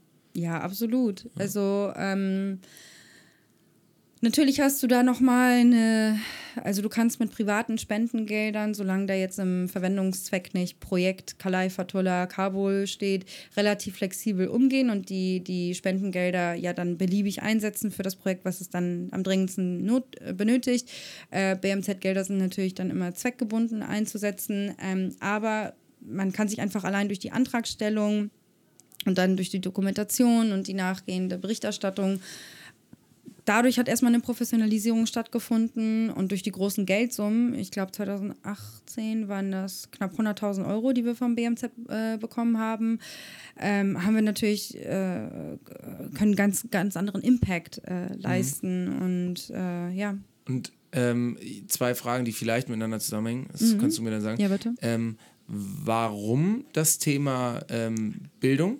Also ihr hättet ja sozusagen, ne, gerade jetzt mit eurem Background ja. sozusagen, hättet ihr jetzt auch irgendwie euch nur in Anführungsstrichen für Migration irgendwie in Deutschland einsetzen können oder Geflüchtetenhilfe. Warum das Thema Bildung und warum quasi jetzt, ihr habt jetzt den Verein nicht gegründet, aber sozusagen ihr seid einem sehr, sehr kleinen Verein beigetreten. Mhm. Warum nicht quasi dann irgendwie die großen Strukturen von, einem, von einer großen NGO nutzen? Okay, warte, das sind zwei sehr wichtige Fragen, die muss ich erstmal getrennt. Also, warum Bildung? Äh, also ich persönlich muss sagen, als ich mir damals gesagt habe, ich habe irgendwo einen eigenen Verein, äh, war mir nicht klar, wie ich mich engagieren will. Ich hätte mich jetzt auch für Tierrechte oder keine Ahnung, äh, you name it, egal, äh, zu dem Zeitpunkt, als ich beigetreten bin, war es eigentlich egal. Es ging eigentlich nur darum, dass es irgendeinen Zweck erfüllt oder dass es irgendeinen Sinn hat. Äh, aber Bildung natürlich, wenn du darüber nachdenkst und gerade im Kontext äh, oder in Bezug auf Afghanistan, Bildung ist natürlich der Schlüssel zu einem selbstbestimmten Leben. Bildung ist der Schlüssel oder beziehungsweise der Weg oder kann der Weg aus der Armut sein, kann, kann helfen, ähm, Frieden zu schaffen. Ähm, ist total wichtig einfach für, für ein ja, friedliches Miteinander habe ich schon gesagt, aber diese ganzen Ebenen oder die ganzen Konflikte, die auch gerade in Afghanistan herrschen, die kannst du glaube ich, sehr, sehr stark auf die fehlende Bildung dort auch zurückführen. Ähm, also zum Teil. Ähm, ich glaube, wir haben aktuell eine Analphabetenrate von über 60 Prozent in Afghanistan, davon 83 Prozent, also über 15 Jahren. Also ich glaube, das waren um die 70 Prozent. Und davon sind wiederum 83 Prozent Frauen. Und das sind einfach das ist einfach verrückt, wenn du dir das dann auf globaler Ebene anguckst, dann gibt es irgendwie knapp 800 Millionen Analphabeten weltweit. Und das Problem ist, dass wenn du nicht mal Aber gerade in Afghanistan war es mal deutlich besser, oder? Ja, da, da, da, ja, es gab wahrscheinlich eine Phase, in der äh, Bildung größer geschrieben wurde. Ich hätte jetzt gesagt, wahrscheinlich 60, 70er, 60er, 70er, äh, Anfang 80er vielleicht noch, bis dann Bürgerkriegs, äh, äh, Bürgerkrieg anfing. Ähm, und Taliban dann ja sowieso, dann wurde ja Bildung und Schulbildung für Mädchen vor allem komplett unterbunden. Ähm, aber Bildung ist für uns gerade in Bezug auf Afghanistan, wie gesagt, der Schlüssel, um überhaupt eine Basis zu bilden für wirtschaftlichen Fortschritt, für Innovation, für, für, ähm, für die Beendung des Krieges, für, für den Weg aus der Armut, für Selbstbestimmung, für Gleichberechtigung und auch für gesundheitliche Themen. Also, ja. In Uganda warst du jetzt ja selbst schon mal, ich glaube, mehrmals sogar. Ja, oder? Ähm, dreimal war ich da jetzt. Und äh, da kannst du ja dann auch mal aus eigener Erfahrung berichten, wie dann äh, so ein Projekt von euch Nein. aussieht. Doch, wieso? Weil ich noch eine zweite Frage gestellt habe. Die zweite Frage war, ah, okay, achso, warum einem Kleinverein beitreten und nicht einem... Ja, also ich glaube, das ist relativ selbsterklärend in dem Moment, wo...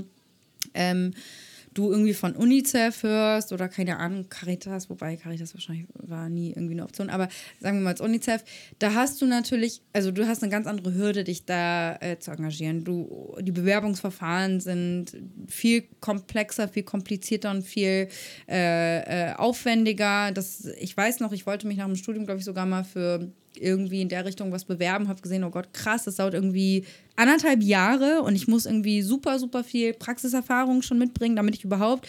Und das waren einfach so viele Umwege, die äh, dafür hätte ich die Zeit und Geduld einfach überhaupt nicht gehabt. Und äh, deswegen war natürlich auch Visions for Children auf so vielen Ebenen die viel bessere Lösung. Erstmal, ähm, ich kannte das Team, das Team war klein. Ähm, wir es gibt viel, viel kürzere äh, Abstimmungswege.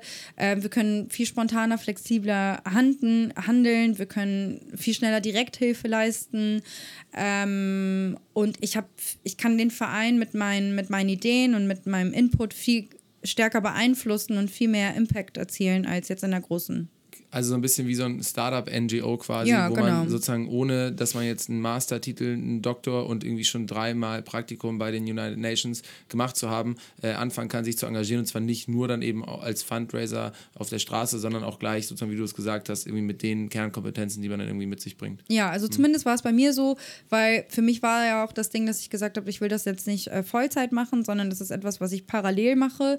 Und deswegen hat sich das super angeboten und ich fand den Kurs und den, den, das ganze Ziel und die Motivation, ähm, das war eins auch, also mit, total wichtig, weil ich natürlich immer eine Verantwortung oder mich verpflichtet gefühlt habe, in irgendeiner Form Verantwortung zu tragen für das, was in Afghanistan passiert und nicht zu sagen, hey, ich, ich, ich äh, sehe das wie so ein quasi so ein abgeschlossenes Kapitel, sondern ich habe jetzt hier ein Privileg oder ich, ich bin privilegiert aufgewachsen in Europa, in Deutschland, habe eine Bildung genossen und wenn, wenn nicht ich, ähm, soll diesem Land in irgendeiner Form helfen oder ähm, dem Land was zurückgeben und helfen, das wieder aufzubauen. Und äh, deswegen war Visions for Children einfach ideal. So, nachdem wir jetzt äh, ja, den Uganda. Fragenkatalog von Paul abgearbeitet haben, Kommen wir nochmal zu Uganda, weil du da auch äh, bereits dreimal persönlich vor Ort warst und auch so ein bisschen vielleicht nochmal aus eigener Erfahrung berichten kannst, wie, wie da dann euer Projekt äh, aussieht, ähm, mit welchem lokalen Partner ihr da zusammenarbeitet. Ihr, du hast eben schon Viva Con Aqua angesprochen, die ja mittlerweile auch eine eigene Uganda-Unit gegründet haben und mhm. äh, da also noch näher dran sind. Äh, Uganda ist ja sicherlich ein anderes Land oder ein anderer Fall, weil, äh, weil es jetzt zumindest keinen Krieg oder keinen Bürgerkrieg aktuell gibt, aber trotzdem, was sind so da die primären Probleme, mit denen ihr zu kämpfen habt und die ihr versucht zu lösen? Also in Uganda war ich jetzt äh, dreimal, äh, dieses Jahr zuletzt. Ähm, und da unterstützen wir auch Schulen, beziehungsweise äh, engagieren uns in, in dem Bereich Schulbau und Schulbauprojekte. Da gab es einen äh, Schulbau, äh, beziehungsweise ein Gebäude, das baufällig war, äh, ein Holzgebäude, das, das quasi ja kurz vorm Zerfall war. Und in, das ist tatsächlich so, dass staatlich auch Richtlinien natürlich existieren, die bestimmen, in welchen welchen Gebäuden dann unterrichtet werden darf und welcher nicht. Und diese Schule war dann quasi vor der Schließung oder von der Schließung bedroht. Ähm, und wir sind aufmerksam geworden auf das Projekt durch ähm, ein ehemaliges Vorstandsmitglied, das über Kontakte aufmerksam wurde auf eine, ähm, auf eine Organisation, eine lokale, die diesen Need eben hatte, äh, ja, Spendengelder oder beziehungsweise Gelder äh, zu nutzen, um neuen Schulbau zu finanzieren. Da haben wir uns dann quasi engagiert. Also natürlich haben wir erstmal geschaut, ob äh, diese Schule unseren Kriterien, Hilfskriterien entspricht, haben dann eine Bestandsaufnahme gemacht und sind dann oder haben dann beschlossen, diese Schule oder mit dieser Schule zusammenzuarbeiten ähm, und mit der lokalen Organisation KIDA nennt sie sich ähm, ja, zu kooperieren. Dann war ich tatsächlich, wann war ich da das erste Mal? Ich war 2016 da. Da war quasi die ganze äh, Projektarbeit noch ähm, im Gange und 2017 wurde dann das fertige Schulgebäude eingeweiht und fertiggestellt und es geht quasi jetzt so immer weiter, also dass man dann erweitert hat mit äh, Sanitäranlagen für diese St. John Bosco School, dann wurde noch ein Lehrerzimmer gestellt, eine Bibliothek ähm, und da sind wir jetzt eigentlich soweit fertig mit diesem Schulbauprojekt. Da haben wir jetzt eigentlich so viel geleistet, wie wir konnten. Ähm, und jetzt geht es eben weiter. Jetzt haben wir in dem District in Mukono, in dem wir uns aufhalten, noch ein weiteres Schulbauprojekt, äh, das wir, um das wir uns kümmern oder gekümmert haben. Da haben wir jetzt auch Sanitäranlagen gestellt, um euch nur mal ganz kurz die äh, Wichtigkeit von Sanitäranlagen nochmal zu erklären. Es ist gerade für Mädchen total wichtig, ähm, getrennte oder geschlechtergetrennte Sanitäranlagen zu haben, weil gerade während der Menstruation viel Schamgefühl herrscht und auch aufgrund mangelnder hygienischer Bedingungen dann einfach die Mädchen nicht zur Schule kommen und manchmal sogar die Schule abbrechen. Ähm, das ist aber sowieso ein Teil unserer Arbeit, dass wir sagen, wir verbessern ja die Lernbedingungen, das heißt, und die äh, verbessern die äh, Lernqualität, die Bildungsqualität, indem wir eben dafür sorgen, dass wir durch so ähm, Nothilfeaktionen, wie zum Beispiel ähm, die Ramadan-Nothilfeaktion, wo wir im islamischen Fastenmonat in Afghanistan äh, hilfsbedürftigen Familien, oh Gott, ich schweife voll ab, aber hilfsbedürftigen Familien mit Nahrung äh, unterstützen oder beziehungsweise mit Nahrung, Nahrung verpflegen verpflegen, Lebensmittel verpflegen oder auch Winterhilfe leisten in Afghanistan und äh, Kinder und, und Erwachsene mit äh, wärmender Kleidung, weil wir eben das auch als wichtige Komponente sehen. Wenn du frierst, wenn du Hunger hast, kannst du nicht zur Schule oder beziehungsweise bist du beeinträchtigt, deine Lernqualität, deine, deine äh, Konzentrationsfähigkeit ist beeinträchtigt und das gehört eben auch für uns dazu. Genau, das waren die Sanitäranlagen jetzt äh, an einer Chibanga Primary ist aber, School. Ist aber, glaube ich, auch echt voll wichtig, weil es halt nicht so ist von wegen, ja, wir schicken da jetzt Schulbücher hin, ja, und dann lernen die alle toll und dann, äh, dann läuft das schon mit der Bildung, ja. sondern äh, man halt wirklich bei so Sachen wie erstmal vernünftige Toiletten ja. Äh, bauen, weil das nicht nur was damit zu tun hat, dass das dann halt nicht eben stinkt, wie ne, auf meiner Schultoilette der stank das auch so, aber deswegen sind die Kinder nicht, nicht zur Schule gegangen, so, ja. ja. Und das ist sozusagen deswegen, deswegen äh, gut, um es mal zu verstehen. Das heißt, Bildungsprojekt nicht nur immer überhaupt Schule bauen, sondern eventuell auch immer sowas wie Toiletten oder so, so Dinge, die, wo du sonst denkst, das ist irgendwie nebensächlich. Genau, genau. Und das ist eben auch, das ist so viele Dinge, die für uns selbstverständlich sind, die oder viele Dinge, über die wir gar nicht nachdenken, sind halt ein großes Problem. Und du hast halt wirklich auch zum Beispiel äh, jetzt beim Schulgebäude, das aus äh, in der St. John Bosco School, das alte Schulgebäude, das aus Holz bestand, da gab es keine festen Böden. Und die Kinder haben sich ähm, während der Regenzeit, Jiggers nennt sich das, das sind so kleine Insektchen, die gehen dann in deine Fußsohle, sagt man Fußsohle? In deine in deinen, Ja, in deinen. Fuß, legen dann da Larven und dann hast du Infektionen. So, das heißt, die äh, haben sich dann ständig Infektionen zugezogen und ähm, waren auch dadurch wiederum beeinträchtigt. Das heißt, auch da darüber nachzudenken, ey, wir brauchen Boden aus Stein, damit die Kinder geschützt sind vor diesen Infektionen. Ila hat sich übrigens auch mal Jiggers geholt. Ah, du findest das lustig, ja. Oh, das war, das war auch eine andere Erfahrung, ja.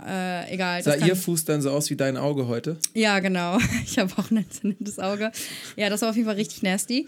Äh, jedenfalls, genau, sind das eben viele Dinge, die uns hier in Deutschland so selbstverständlich äh, scheinen, aber äh, ein vernünftiger Boden ist tatsächlich auch wichtig für die Gesundheit der Kinder, weil, wie gesagt, ähm, genau, und da sind wir in Uganda äh, ähm, auch unterwegs tätig. Jetzt waren wir zuletzt, wie gesagt, in Mokono, da war jetzt district-technisch gab es jetzt kulturell und auch und äh, klimatisch Bedingung, äh, bedingungstechnisch nicht so viele Unterschiede. Was aber krass war, war, dass wir jetzt auf der letzten Projektreise dann nochmal nach Karamoja gereist sind. Und Karamoja ist, ähm, äh, warte mal, noch viel nördlicher, ja, war das Nordosten Ugandas. Und die Region, also du merkst einfach schon, wenn du wir hatten eine zehnstündige Autofahrt, wahrscheinlich waren es nur 150 Kilometer, aber aufgrund der ja, Infrastruktur und der Straßen hat das ewig lang gedauert und äh, du siehst einfach auch schon am Aussehen der Leute, dass hier jetzt auf jeden Fall nochmal anders anderer Swag ist und die Leute anders unterwegs sind. Es sind so halbnomadische Dörfer zum Teil auch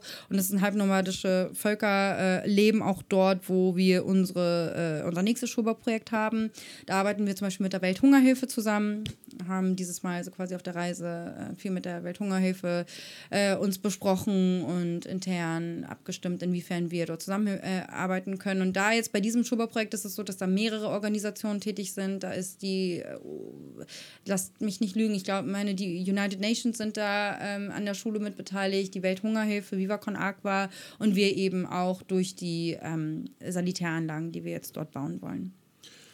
Ähm, wahrscheinlich auch deswegen, weil es äh, da ja recht nahe schon zum Südsudan ist und das ja dann auch wieder ein aktives Bürgerkriegsgebiet ist und viele Leute auch rüberkommen. Ich glaube, mittlerweile ist sogar das größte Flü Flüchtlingslager der Welt da oben im, im Nord-Uganda. Ist das so? Ähm, ja, ja, ja, wo genau, halt, genau. Äh, sehr viele Ähm, Leute halt rüber. Wir kommen sind tatsächlich dort oben an der Grenze zu Kenia und ich weiß, okay, dass also wir... eher Nordosten und nicht Nordwesten. Ja, Okay. ja, genau, sorry, ich verge- verwechsel immer. Nee, aber das hast du auch, äh, eben gesagt, dann hab ich das- waschen. Genau, ja. Nordosten ist es. Ja. Ähm, wir sind da tatsächlich, an der Grenze zu Kenia. Ich glaube, Autostunden sind irgendwie so eine Stunde. Also man sieht quasi schon an den Bergen, also man sieht die, Die Grenze, Grenze, nicht, aber man ja. weiß, dass dort bei den Bergen. Und da äh, sind dann wohl auch äh, bewaffnete ähm, Soldaten. Und ähm, bezüglich der, ja, der, der Probleme dort, ich glaube, dass das äh, ist natürlich nochmal eine andere Situation als in Afghanistan, also vor allem in, in äh, Mokono, weil dort ja Frieden herrscht und die Sicherheitslage ja sehr ziemlich, also relativ stabil ist, ist es für uns natürlich ganz anders äh, möglich, dorthin zu reisen. Deswegen war es mir jetzt auch die ganze Zeit möglich, dorthin zu reisen, ohne Probleme. In Afghanistan ist eine ganz andere äh, Story. Aber was halt in ähm, Karamoja jetzt der Fall war und speziell in Kaloi, wo die Schule ist, ist, äh, was ich krass fand, du fährst rein in Karamoja und es sind überall so Schilder von allen möglichen internationalen NGOs. Und irgendwie sind aber trotzdem an der Schule die Kinder so ein bisschen schreckhaft uns gegenüber gewesen. Also wir haben uns auch irgendwie alle, oder vielleicht nicht alle, aber ein Teil der Gruppe äh, hat sich auf jeden Fall auch zwischendurch komisch gefühlt, so weil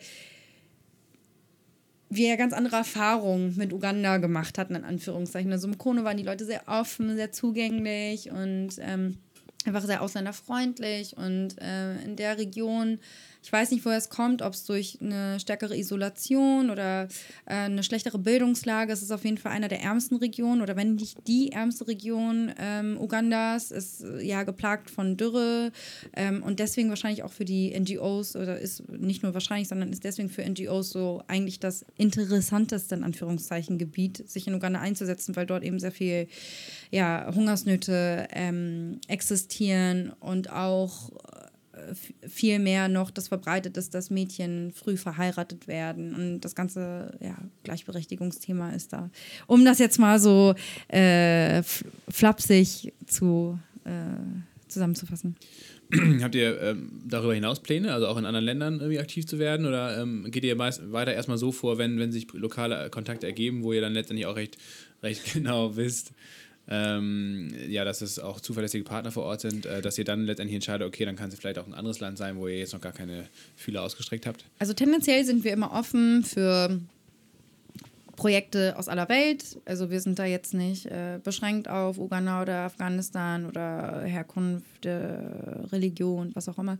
Ist eigentlich egal. Aber äh, da kann ich dir leider auch keine konkrete Antwort zu geben, weil Ila muss äh, mal checken, wie viel Kapazitäten wir gerade haben. Weil ich glaube, wir sind relativ äh, stark ausgelastet aktuell. Aber ähm, ich kann mir für die Zukunft auf jeden Fall vorstellen, also so Zukunftspläne und Visionen von Visions for Children sind auf jeden Fall nicht, das nächste UNICEF zu werden, also zumindest nicht in den nächsten zehn Jahren, äh, sondern einfach ein gutes, äh, beständiges, festes Team von, keine Ahnung, fünf bis zehn Met Mitarbeitern zu haben und dann denke ich, lassen sich sicherlich auch noch weitere Projekte in anderen äh, Ländern stemmen. Aber ich glaube, ich persönlich aus meiner Sicht würde erstmal in Uganda und Afghanistan bleiben, weil ich finde, die Länder und die Entwicklungszusammenarbeit an sich ist schon so komplex und wenn du wirklich nachhaltig arbeiten willst, dann kannst du das nur im direkten Austausch mit der Zielgruppe. Und ich meine, wir sind in Afghanistan natürlich ganz anders sensibilisiert für Problematiken und haben vielleicht auch eine ganz andere, jetzt mal abgesehen von der Sicherheitslage, nachhaltige Wirkung,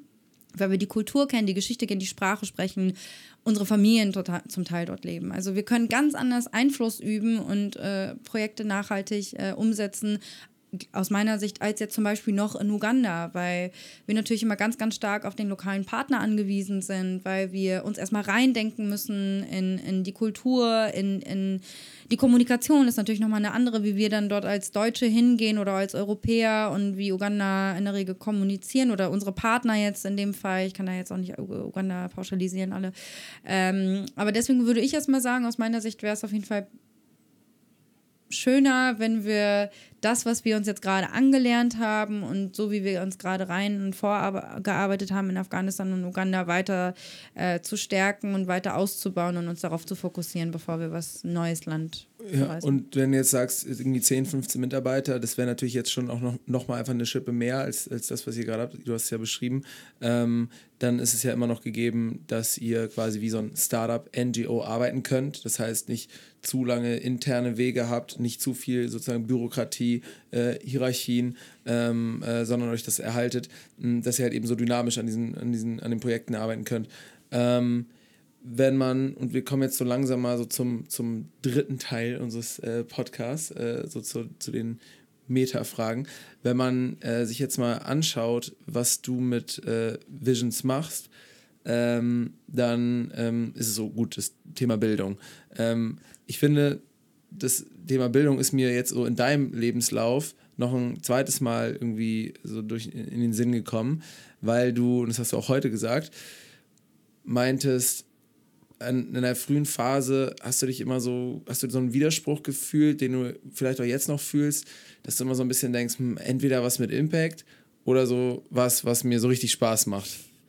Ähm, und das kenne ich ein bisschen, dass man diesen, diesen vermeintlichen Widerspruch hat oder denkt, das ist so ein bisschen so aufgeteilt. Entweder jetzt was, was knallt und was richtig Spaß macht, äh, womit man im besten Fall auch noch Geld verdienen kann, oder halt gute Seite der Macht, aber dann immer mit einem tiefsten Seufzer, weil das, das klingt dann irgendwie nicht ganz so spaßig, sondern klingt eher nach Verpflichtung.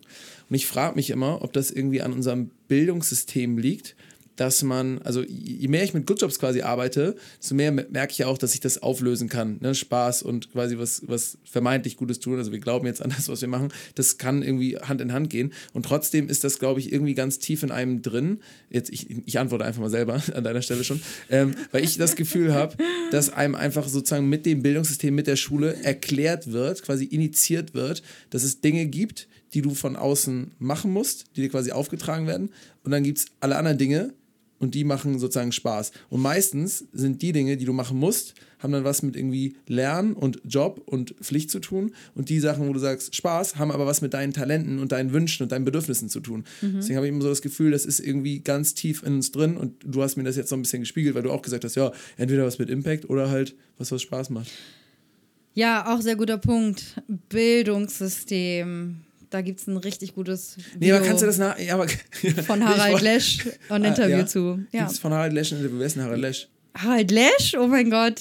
Harald Lesch ist so der das ist so der Wischen, Wissenschafts, ähm, der Wissenschafts-Homie in Deutschland. Der macht doch, der hat doch, äh, Lash's Kosmos macht er doch. Ähm, das kannst was- du lassen? Ja, natürlich kenne ich das als alter CDF-Fan. Ja, hier, Harald Lesch Kos- ist so. Kosmos. Lash's Kosmos und was hat er denn noch?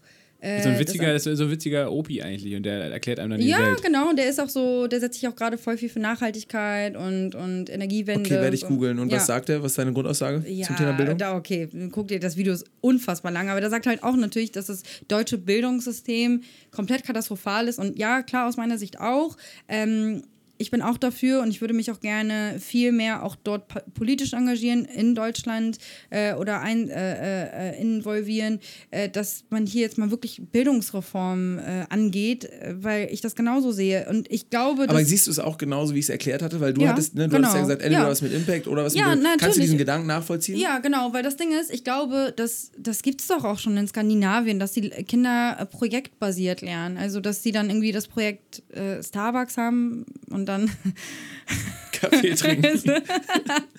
und dann irgendwie lernen, keine Ahnung, ja, was braucht man eigentlich für gutes Marketing, was braucht man eigentlich in, äh, eine Firma so aufzuziehen. Case Study, anwendungsbezogen. Case Study, genau. Genau. Und das ist dann, kennt ihr nicht mehr, äh, was war denn das an der Schule? Hieß es Projektwoche? Ja, Diese. Projektwoche, genau. Und dass man viel projektbezogener, projektbasierter lernt und Ja. dann eben auch alle Facetten eines Jobs so quasi Okay, durchspiegelt. aber glaubst du, da, du das jetzt, dann glaubst du also auch an die These, dass beispielsweise du Mhm. jetzt immer noch auch diesen, diese, diesen Widerspruch dann in dir drin hast, eventuell vom Bildungssystem, dass es halt Dinge gibt, die man machen muss, Pflicht, ähm, und dann vielleicht Dinge, die, die einem Spaß machen, obwohl Nee, ich eigentlich habe- auflösen könnte. Ja, ich, ich denke auch, dass man es auflösen kann, weil ich ja gerade merke, dass ich das gerade für mich aufgelöst habe, weil ich ja so den, den, den Weg zwischen Haltung und Unterhaltung so geschafft habe. So, wenn ich jetzt sage, ey, ich habe oder ich habe total Spaß an irgendwie äh, visueller Kommunikation in Form von Film und Foto und ich mag es, Geschichten zu erzählen und ich mag es irgendwie Ko- Konzepte mich, äh, für mich äh, auszudenken, dann kann ich das ja, oder mache ich ja auch ja gerade, für Visions for Children genauso machen. Okay. Und dann bringt es ja auch Spaß. Und also hast du auch das Gefühl, dass dieses Mischverhältnis zwischen irgendwie dann Impact, äh, Spaß, Talent, Umsetzen, Potenzial entfalten bei dir gerade irgendwie stimmt, dass es gut ist? Oder sagst du, ah, nee, eigentlich so ein bisschen noch mehr in die Richtung, noch ein bisschen mehr in die Richtung? Ein bisschen mehr in beide Richtungen. Also gerne beide Richtungen noch intensiver. Also noch viel stärker, klarer, lauter Haltung und viel klarer und deutlicher auch noch dieses ganze kreative Krams. Weil ich, ich mache gerade, ich tanze auf vielen verschiedenen Hochzeiten gerade und ich habe das Gefühl, dass ich, und deswegen ist es auch gut mit der Mitarbeiterin, ähm, dass ich eigentlich nur so dabei bin, so Anfragen und Zeugs abzuarbeiten und gar nicht wirklich irgendwie aktiv an irgendwas arbeiten kann oder proaktiv auch. Sorry, dass wir gestört haben. nee, das ist zum Beispiel sehr gut. Ähm, das, ähm, das war etwas, worauf ich mich sehr gerne äh, nicht nur vorbereitet habe, sondern was ich jetzt auch gerne mache. Ähm, und das ist zum Beispiel auch etwas, was ich natürlich auch im Nachgang super gut zum Thema Haltung dann auch promoten und pushen kann.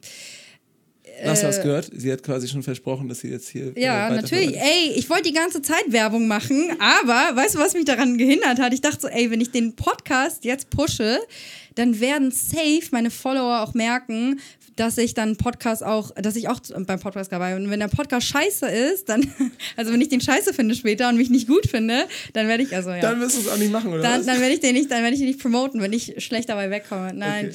Also bis jetzt war Ähm, top. Genau, also nee, dann ich denke auf jeden Fall, dass es äh, ganz gut ausgeglichen ist, aber ich würde gerne in beiden Bereichen noch viel stärker meine Skills äh, ausbauen. Mhm. Okay, kann ich verstehen. Ähm, ich habe noch zwei kleine Fragen. Ja, bitte. Ähm,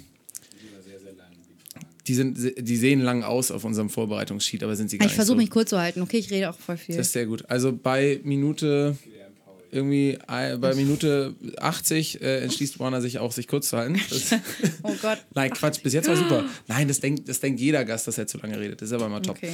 Ähm, so, jetzt haben wir darüber gesprochen, dass ähm, du eigentlich so diesen, diese vielleicht verschiedenen Seiten äh, von dir ganz gut unter einen Hut bringst und das Misch, mit dem Mischverhältnis gerade auch ziemlich zufrieden bist. Sagst, okay, ich möchte eigentlich in beiden äh, äh, oder auf beiden oder auf allen Seiten vielleicht ein bisschen selektiver sein und meine, meine Kraft irgendwie stärker bündeln können, aber du bist sozusagen mit dem äh, Mischverhältnis zufrieden. Mm, das ist ja hier kein Beichtstuhl oder, oder kein Gericht. Ähm, und trotzdem wollte ich nochmal fragen, ob man vielleicht auch manchmal denkt, dass gerade weil man vielleicht ähm, mit zeigt, dass so ein Mischverhältnis möglich ist, nicht vielleicht auch ähm, eigentlich unterm Strich ein negatives Ergebnis produziert. Soll heißen, ja. Ja, ich wollte ähm, fragen. Ja, dass quasi du sagst, nee, ich kann sozusagen diese zwei Seelen in meiner Brust miteinander vereinbaren. Ich kann für große Marken irgendwie zum Beispiel Werbung machen und da auch deren Plattform nutzen und auf der anderen Seite aber auch ja in, in jedem äh, Stück oder überall, wo ich bin, irgendwie Visions for Children zum Beispiel ähm, platzieren. Ja? Dass gerade deswegen vielleicht Leute denken, ah, gut, stimmt, ich kann irgendwie, es gibt so einen Kompromiss in diesem System. Ja? Dass wenn Leute quasi auch sagen, das ist jetzt noch vielleicht ein bisschen schlimmer, was heißt noch schlimmer, aber das ist ein deutlicheres Beispiel. Es gibt auch viele, ähm, viele Promis, die sind quasi nur Schirmherr, die ziehen sich dann irgendwie eine, eine Cappy auf von irgendeinem NGO oder, oder halten mal ihr Gesicht in eine Kamera und grinsen kurz. Und ansonsten sind sie die restlichen 364 Tage im Jahr halt nicht Schirmherr, sondern mit irgendwas anderem beschäftigt. Und es gaukelt trotzdem Leuten vor, hey, ja, du kannst in dem System trotzdem irgendwie auch so deinen Teil beitragen und ansonsten so weitermachen, was vielleicht in der Endkonsequenz dazu führt, dass wenig passiert, sondern Leute eher quasi ein bisschen abgespeist werden und denken und das Gewissen von den Leuten beruhigt wird. Weißt du, was ich meine? Dass man quasi auch, es gibt ja bestimmte Bereiche, in denen Leute auch sagen, ey, bestimmte pro soziale Probleme sind so dringend, dass wir gar nicht darauf warten können, mit irgendwie bestimmten Marken zu kooperieren oder, oder zu sagen, hey, ich glaube, es gibt so einen Mittelweg, sondern dass es nur noch einen radikalen Weg gibt. Das meine ich eigentlich.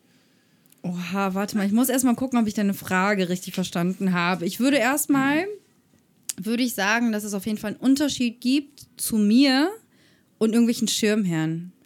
Genau, glaube ich nämlich auch. Weil ja. ich bin keine klassische Botschafterin. Ich bin, ich habe als Mitglied aktives Mitglied in diesem Verein angefangen und äh, habe angefangen und bin dann quasi in die Öffentlichkeit, äh, Öffentlichkeit gekommen durch meinen Job bei MTV, aber bin ja trotzdem, engagiere mich ja im Verein. So, das, das unterscheide ich mich schon mal erstmal. Und plus, dass ich wirklich zu 100 Prozent hinter dem stehe, was voll, wir machen. Das sehe ich so. auch voll, ja das ist erstmal schon mal so, dass man dann kritisch ist mit Leuten, die einem in Anführungszeichen vorgaukeln, dass sie sich in irgendeiner Form für das oder das engagieren. Das finde ich voll berechtigt, das finde ich auch okay. Nichtsdestotrotz ist ja das Problem. Also ja, ich denke auch, dass man, damit wir diese Welt noch irgendwie retten können, eigentlich richtig radikal sein müsste und wirklich sagen müsste, ey, es wird jetzt ein Konsumstopp erlassen. Das habe ich damals schon im Interview mit einem Tagesspiegel gesagt, dass ich, ich wäre sofort dafür, dass wenn hier jetzt Deutschland das heute Gesetz beschließt, pro Kopf äh, äh, wird jetzt nur noch beschlossen, wie viele Eier jeder bekommt, wie viele Bananen werden sowieso überhaupt nicht mehr importiert, was auch immer. Damit wäre ich absolut fein. Nur noch regionale, saisonale Küche. Und äh, es gibt irgendwie Einheitskleidung für den gesamten Staat. Es gibt irgendwie fünf bis zwanzig ausgewählte Designer und die machen und Mode wird. Äh, ey, ich wäre voll dafür, wenn das fürs Gemeinwohl wäre. Also ich habe da durchaus auch kommunistische Züge. Aber das Ding ist ja, dass die Realität nun mal anders aussieht und Menschen halt denken, dass sie entweder, also wenn sie jetzt sagen, ja, weißt du, äh, mit dem Fleisch, wenn ich jetzt aufhöre mit Fleisch, dann müsste ich auch aufhören mit Käse. Aber ich mag doch Käse so gern. Und selbst weißt du, selbst wenn ich Veganer wäre, was ist da mit meinen Schuhen? Und dann machen sie gar nichts. Und ich versuche eigentlich nur mit dem, was ich mache, zu sagen, ey, es ist übertrieben wichtig, dass man was macht und es braucht diese Extremen. Aber wenn du das Gefühl hast oder wenn du der Meinung bist, dass du nicht von heute auf morgen irgendwie die ganze Welt retten kannst, dann fang zumindest dort an, wo du kannst. Und das machen wir ja mit Visions for Children auch. Wir haben quasi aus dem Nichts einen Verein aufgezogen und, und schau, wo wir es heute hingeschafft haben. Mhm. Und jede, ja, also ich denke nicht, dass das, dass das in meinem Fall zu einem, äh, dass das negative Beeinflussung okay. haben könnte. Trotzdem muss ich sagen, wenn, wenn man jetzt, und das ist der, ja. die Frage stellt sich uns bei Good Jobs auch, weil ja. wir ja auch überlegen, mit welchen Unternehmen können wir zusammenarbeiten und es gibt vielleicht Unternehmen, da glauben wir nicht, dass die zu 100% nachhaltig sind, dann haben die aber einen Nachhaltigkeitsmanager zum Beispiel, den sie bei uns irgendwie ausschreiben wollen oder den sie bei uns suchen wollen. Dann müssen wir uns ja auch die Frage stellen, hm, haben wir irgendwie dieses positive Bild und glauben wir eigentlich, dass diese, diese eine große Organisation sich wirklich wandeln will und kann? Oder haben wir eher das Gefühl, dass wir eine, oder, oder glauben wir daran, dass wir eine harte Linie ziehen müssen, weil es nur, nur noch ein richtig oder falsch in bestimmten Themen gibt? Und deswegen meine ich auch, wenn es, wenn es jetzt so wäre, dass wir bestimmte Dinge sofort radikal ändern müssen, reicht es auch nicht, dass wenn man, dass man sagen würde, ja gut, aber ich überlasse jetzt jedem selber, ob er vegane Schuhe will oder nicht, sondern müsstest du dich theoretisch, genauso wie ich, mich hinstellen und sagen, nein, sorry, wir müssen komplett damit aufhören. Und egal, ob ihr es wollt oder nicht, müssen wir da komplett aufhören. Da hilft auch kein Dialog dann mit großen Marken, sondern muss man eine richtig harte Linie fahren. Ja, so genau wie Raphael Fellmer jetzt irgendwie sechs Jahre dann auf Geld verzichtet hat, müsste man gegebenenfalls das machen, wenn man davon ausgeht, dass es ansonsten zu spät ist. Und deswegen glaube ich, dass es in bestimmten Fragen eigentlich so ein Kompromiss vielleicht falsch ist, weil er eher sozusagen das Thema ein bisschen verschleppt. Wenn du zum Beispiel sagen würdest, Ich Leute, ich glaube ich glaub gar nicht an Klimawandel, dann würden sich ja wiederum andere aufregen und sagen, Ja. oh scheiße, nicht mal die, deswegen muss ich jetzt was machen. Ich glaube, das, wo du bist, ist noch ein Level weiter. Und ähm, man muss, also aus meiner Sicht, das gerade ist eine Zwischenlösung, zu sagen, hey, Kompromiss und hey, dann, dann mach nicht komplett fleischlos, aber dann mach irgendwie, keine Ahnung, drei Tage die Woche weniger Fleisch oder dann mach, keine Ahnung, verzichte auf Mozzarella oder was weiß ich. Dass du den Leuten irgendwie sagst, hey, fang mal überhaupt erst an.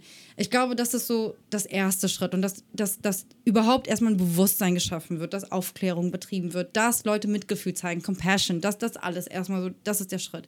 So, dass das total dringend ist und dass es 40 Jahre zu spät ist vom Ding her, ist auch eine ganz andere Frage. Aber das Problem ist ja, wenn du jetzt von heute auf morgen, ich wäre vom Ding her auch für eine soziale Diktatur, so, weil ich auch nicht denke, dass wir hier immer äh, Mehrheitsbestimmungen und Abstimmungen, weil, äh, sorry, Menschen sind einfach scheiße, aber ähm, komm mal mit einer Diktatur. Was glaubst du, was dann hier los ist? Und deswegen glaube ich, ist das eine Zwischenlösung. Und was ich mir tatsächlich auch, weil du ja gerade das Thema angesprochen hast, hier mal auf den Tisch hauen, auch bei den Marken und sagen, ey, das wäre dann quasi, das wäre dann der Next Step, dass man sich irgendwie vereint und sagt, ey, lass doch mal bitte irgendwie alle Leute, die in der Öffentlichkeit stehen und irgendwie Influencer, Musiker, Kreative, was auch immer, lass doch mal eine Bewegung starten und wirklich diese ganzen äh, Marken beim Namen benennen und denen sagen, ey, wir arbeiten gerne mit euch zusammen, wir nehmen auch gerne eure Gagen entgegen, aber solange ihr nicht das und das und das geändert habt, bis da und dahin, könnt ihr uns mal.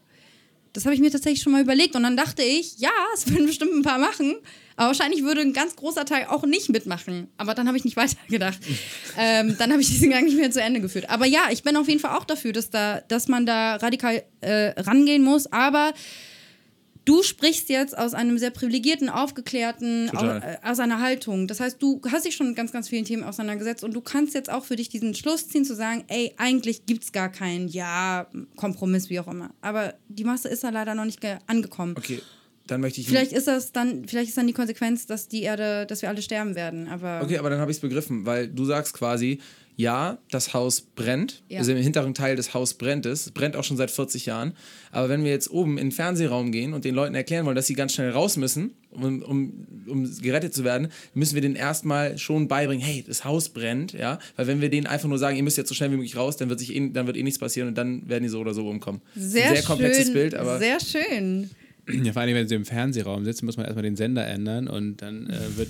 Äh, da kommen wir jetzt äh, zu Warner, weil Warner ist dann auf dem anderen Sender und erklärt, hier, pass mal auf, hinten brennt's und jetzt langsam mal kurz die Feuerleiter benutzen. Genau. Ja, Oh, dann das wären wir ja wieder so im ein Bild gutes- drin schon wieder. so Und äh, jetzt bei der letzten Frage von Paul, die hoffentlich nicht ganz so lange ist und vor allen Dingen die Paul nicht selbst beantwortet, sondern Warner beantworten lässt. Mal gucken. Ich bin gespannt. ich bin auch ein schlimmer Prokrastinierer. Ich weiß von dir, dass du auch eine schlimme Prokrastiniererin bist. Trotzdem bist du irgendwo erfolgreich. Mhm. Ähm, ich habe das Gefühl, dass Prokrastinierer nicht nur einfach faul sind. Ich glaube nicht, dass das einfach nur blöde Faulheit ist, dass man jetzt sagt, oh, ich habe jetzt kein, ich habe irgendwie keine, keine Lust, jetzt diesen Brief abzugeben, weil du und ich zum Beispiel, wir sind eigentlich in den ganzen anderen Feldern nicht faul. Oder würde ich uns eigentlich nicht zuschreiben, dass wir faul sind. Deswegen glaube ich, dass es eigentlich ein ganz tiefgehendes, pathologisches, psychisches Problem ist, mit dem man da irgendwie zu kämpfen hat. Ich habe mich damit noch nicht stark auseinandergesetzt, Aber ich dachte, es ist ja meistens auch so bei psychischen Problemen, dass es vielleicht irgendwas mit Angst zu tun hat. Ich möchte jetzt nicht so küchentiefenpsychologisch werden, Mhm. aber ich kann mir vorstellen, dass es irgendwie was mit so einer, das, weil es ist irgendwie eine Unterdrückung. Man, man weiß quasi, was richtig ist, man weiß, dass man es tun muss und dass es auch gar nicht schlimm ist und trotzdem tut man es nicht. Man kann es nicht erklären. Deswegen wollte ich dich fragen, ob äh, Prokrastinierer vielleicht Angst davor haben, das Richtige zu tun. Oh, ich habe mal einen richtig guten, keine Doku, aber einen richtig guten Blog-Eintrag zu, zu dem Affen im Kopf, der quasi für die Prokrastination steht, äh, gelesen. Und ich habe leider alles vergessen, was dann gesagt wurde. Ich weiß nur, dass es sehr gut erklärt wurde, psychologisch, was eigentlich vorgeht. Und ich glaube, ich würde dir da nicht zustimmen. Also bestimmt ist irgend, also auf jeden Fall ist irgendwas falsch. Äh, aber ich glaube nicht, ich habe Angst, das Richtige zu tun, sondern ich habe einfach nur gelernt, dass ich damit durchkomme. Ich bin nie damit auf die Schnauze gefallen. Sogar im Gegenteil, bin relativ erfolgreich damit und deswegen gibt es für mich gar keinen Ansporn, das anders zu machen. Es hatte noch nie so tiefgreifende Konsequenzen für mich, dass ich so bin, wie ich bin, sondern es hat, es hat mich eher dafür belohnt, dass ich so bin. Und ich denke mir, dann habe ich halt irgendwie eine, keine Ahnung, eine anstrengende Nacht und mache bis vier durch und schlafe nur zwei Stunden. Aber dafür habe ich die ganzen restlichen Wochen gechillt und mein Leben genossen. Und ich denke auch immer voll oft, ey, wie viel Energie muss ich jetzt aufwenden dafür, dass ich diesen scheiß Brief öffne, dann die Rechnung überweise. Ich nehme gerne 2,10 Euro Mahngebühren in Kauf und gucke dafür jetzt lieber nochmal eine Harald Lesch-Doku. Also sagst du, kann man auch weiter einfach prokrastinieren. Ja, bis zum gewissen. Also es ist eigentlich ist es, ich habe gelernt, dass es extrem ungesund ist. Es ist wirklich extrem ungesund, weil es ist psychologisch so, dass du wie so ein äh, Fenster, äh, also wie so ein Mozilla Firefox oder Chrome Fenster hast und das ist eigentlich nur noch ein weiterer geöffneter Tab und je mehr Tabs du offen hast, desto langsamer funktioniert dieses ganze Fenster und irgendwann stürzt es ab und es läuft halt wie im Hintergrund und du weißt, dass irgendwas da ist und solange du es nicht abhakst von irgendeiner Liste oder du das im Kopf nicht abhaken kannst, äh, zieht das die ganze Zeit im Hintergrund Energie. Und Also eigentlich schon abstellen. Es ist super schlecht. Es ist super, super ungesund. Ich weiß auch, dass es äh, ein ganz großes Problem ist bei mir, aber deswegen fange ich ja auch jetzt, also deswegen versuche ich ja diese Bürokultur besser zu, Ah. zu pflegen. Und ähm, mir wurde aber mal tatsächlich mal gesagt von jemandem, dass das wohl ein Talent ist, äh, Prokrastinierer, Proka ja, das zu sein, weil das bedeutet ja, dass wir eine unfassbar gute Einschätzung dafür haben, wann es sich lohnt, Vollgas zu geben und wann vielleicht nicht. Und dass das nicht jeder kann und wenn vor allem, wenn es gut geht, dass das, ja, Okay, man also auch ein- eine eine bestimmte. Nervenstärke mitbringen muss. vielleicht sogar eine Stärke dann. Also gut. Ähm, danke fürs Erklären. Lasse, gleich, nachdem du wie, wie immer die Abschlussworte äh, jetzt hier verkünden kannst, müssen wir Warner noch äh, die Möglichkeit geben, zu sagen, was sie einfach nur sagen will. Ja, das mache ich ja immer. Äh, von daher, was äh, noch ein letztes, letztes Wort Ja, von bitte. mir zum äh, Prokrastinieren. Äh, oft ist es auch so, wenn man äh, das einfach nach hinten schiebt, dass sich die Probleme von alleine lösen. Kennt ihr das? Dass man zum Beispiel, keine Ahnung, wenn ich irgendwelche Mails nicht beantworte oder so, dass dann auch niemand mehr nachfragt. Und dann ist es einfach weg, das Problem, ohne dass man sich jemals wieder darum gekümmert hat. Das heißt also, die Tabs schließen sich manchmal auch von selbst und dann wird der Prozess auch wieder schneller. Deswegen, also, das hat schon seine Vorteile. Ja, ein, nochmal einen drauf. Ich glaube auch, dass es einfach unterschiedliche äh, Menschentypen gibt. Und es, zum Beispiel Ila. Ila ist jemand, die macht die Sachen, wenn sie erledigt werden müssen. Und die hasst es, Sachen aufzuschieben. Und es ist auch sehr, sehr gut so, wie es ist. Aber Ila und ich sind einfach grundverschieden. Und ich wäre nicht so, wie ich bin, wenn, wenn ich die Sachen immer sofort erledigen würde deswegen glaube ich, dass wir beide einfach ein anderer Typ Mensch sind. Wir sind so wahrscheinlich so die kre- kreativen Genies so und die anderen sind halt die, die so unseren Shit erledigen, weißt du? Und die sind so fürs Tagesgeschäft. Und ich komme dann immer wieder mit so Kanye West Ideen und so Kanye West Input, weißt du? Kanye West kann auch keine drei Sätze gerade sprechen, der verirrt sich auch in seinen, in seinen Worten und Gedanken, aber ja. Das, Kanye äh, West wird von Paul auch äh, äh, gerne und oft zitiert, das heißt also, da gibt es sicherlich Parallelen. Äh, Warner, vielen Dank, dass du da warst. Vielen Dank, äh, dass Danke wir euch. hier so lange jetzt mit dir sprechen konnten. Dir stehen natürlich die letzten Worte äh, hier zu, wie jedem Gast. Äh, wenn dir also noch was Tolles einfällt oder du irgendwas loswerden möchtest, dann wäre das jetzt der Moment. Ansonsten bedanken wir uns sehr herzlich und bis bald mal wieder. Dankeschön. Meine letzten Worte wären tatsächlich für alle Hörer, die jetzt äh, vielleicht Bock bekommen haben oder Interesse bekommen haben, irgendwie sich mehr mit Visions for Children auseinanderzusetzen mit unserer Arbeit und die vielleicht 8 Euro im Monat über haben und noch nicht wissen, wo sie sie investieren sollen. Wir sind ganz dringend auf der Suche nach Fördermitgliedern, Leuten, die uns monatlich supporten ähm, mit einer Spende von mindestens 8 Euro, geht natürlich auch mehr. Aber diese 8 Euro sind für uns total wichtig, um ja, Projekte sicher und nachhaltig planen zu können. Deswegen danke jedem, der sich als Fördermitglied bei uns registriert und unsere Arbeit damit unterstützt und gewährleistet, dass wir unsere Arbeit fortsetzen können in Afghanistan und Uganda. Amen.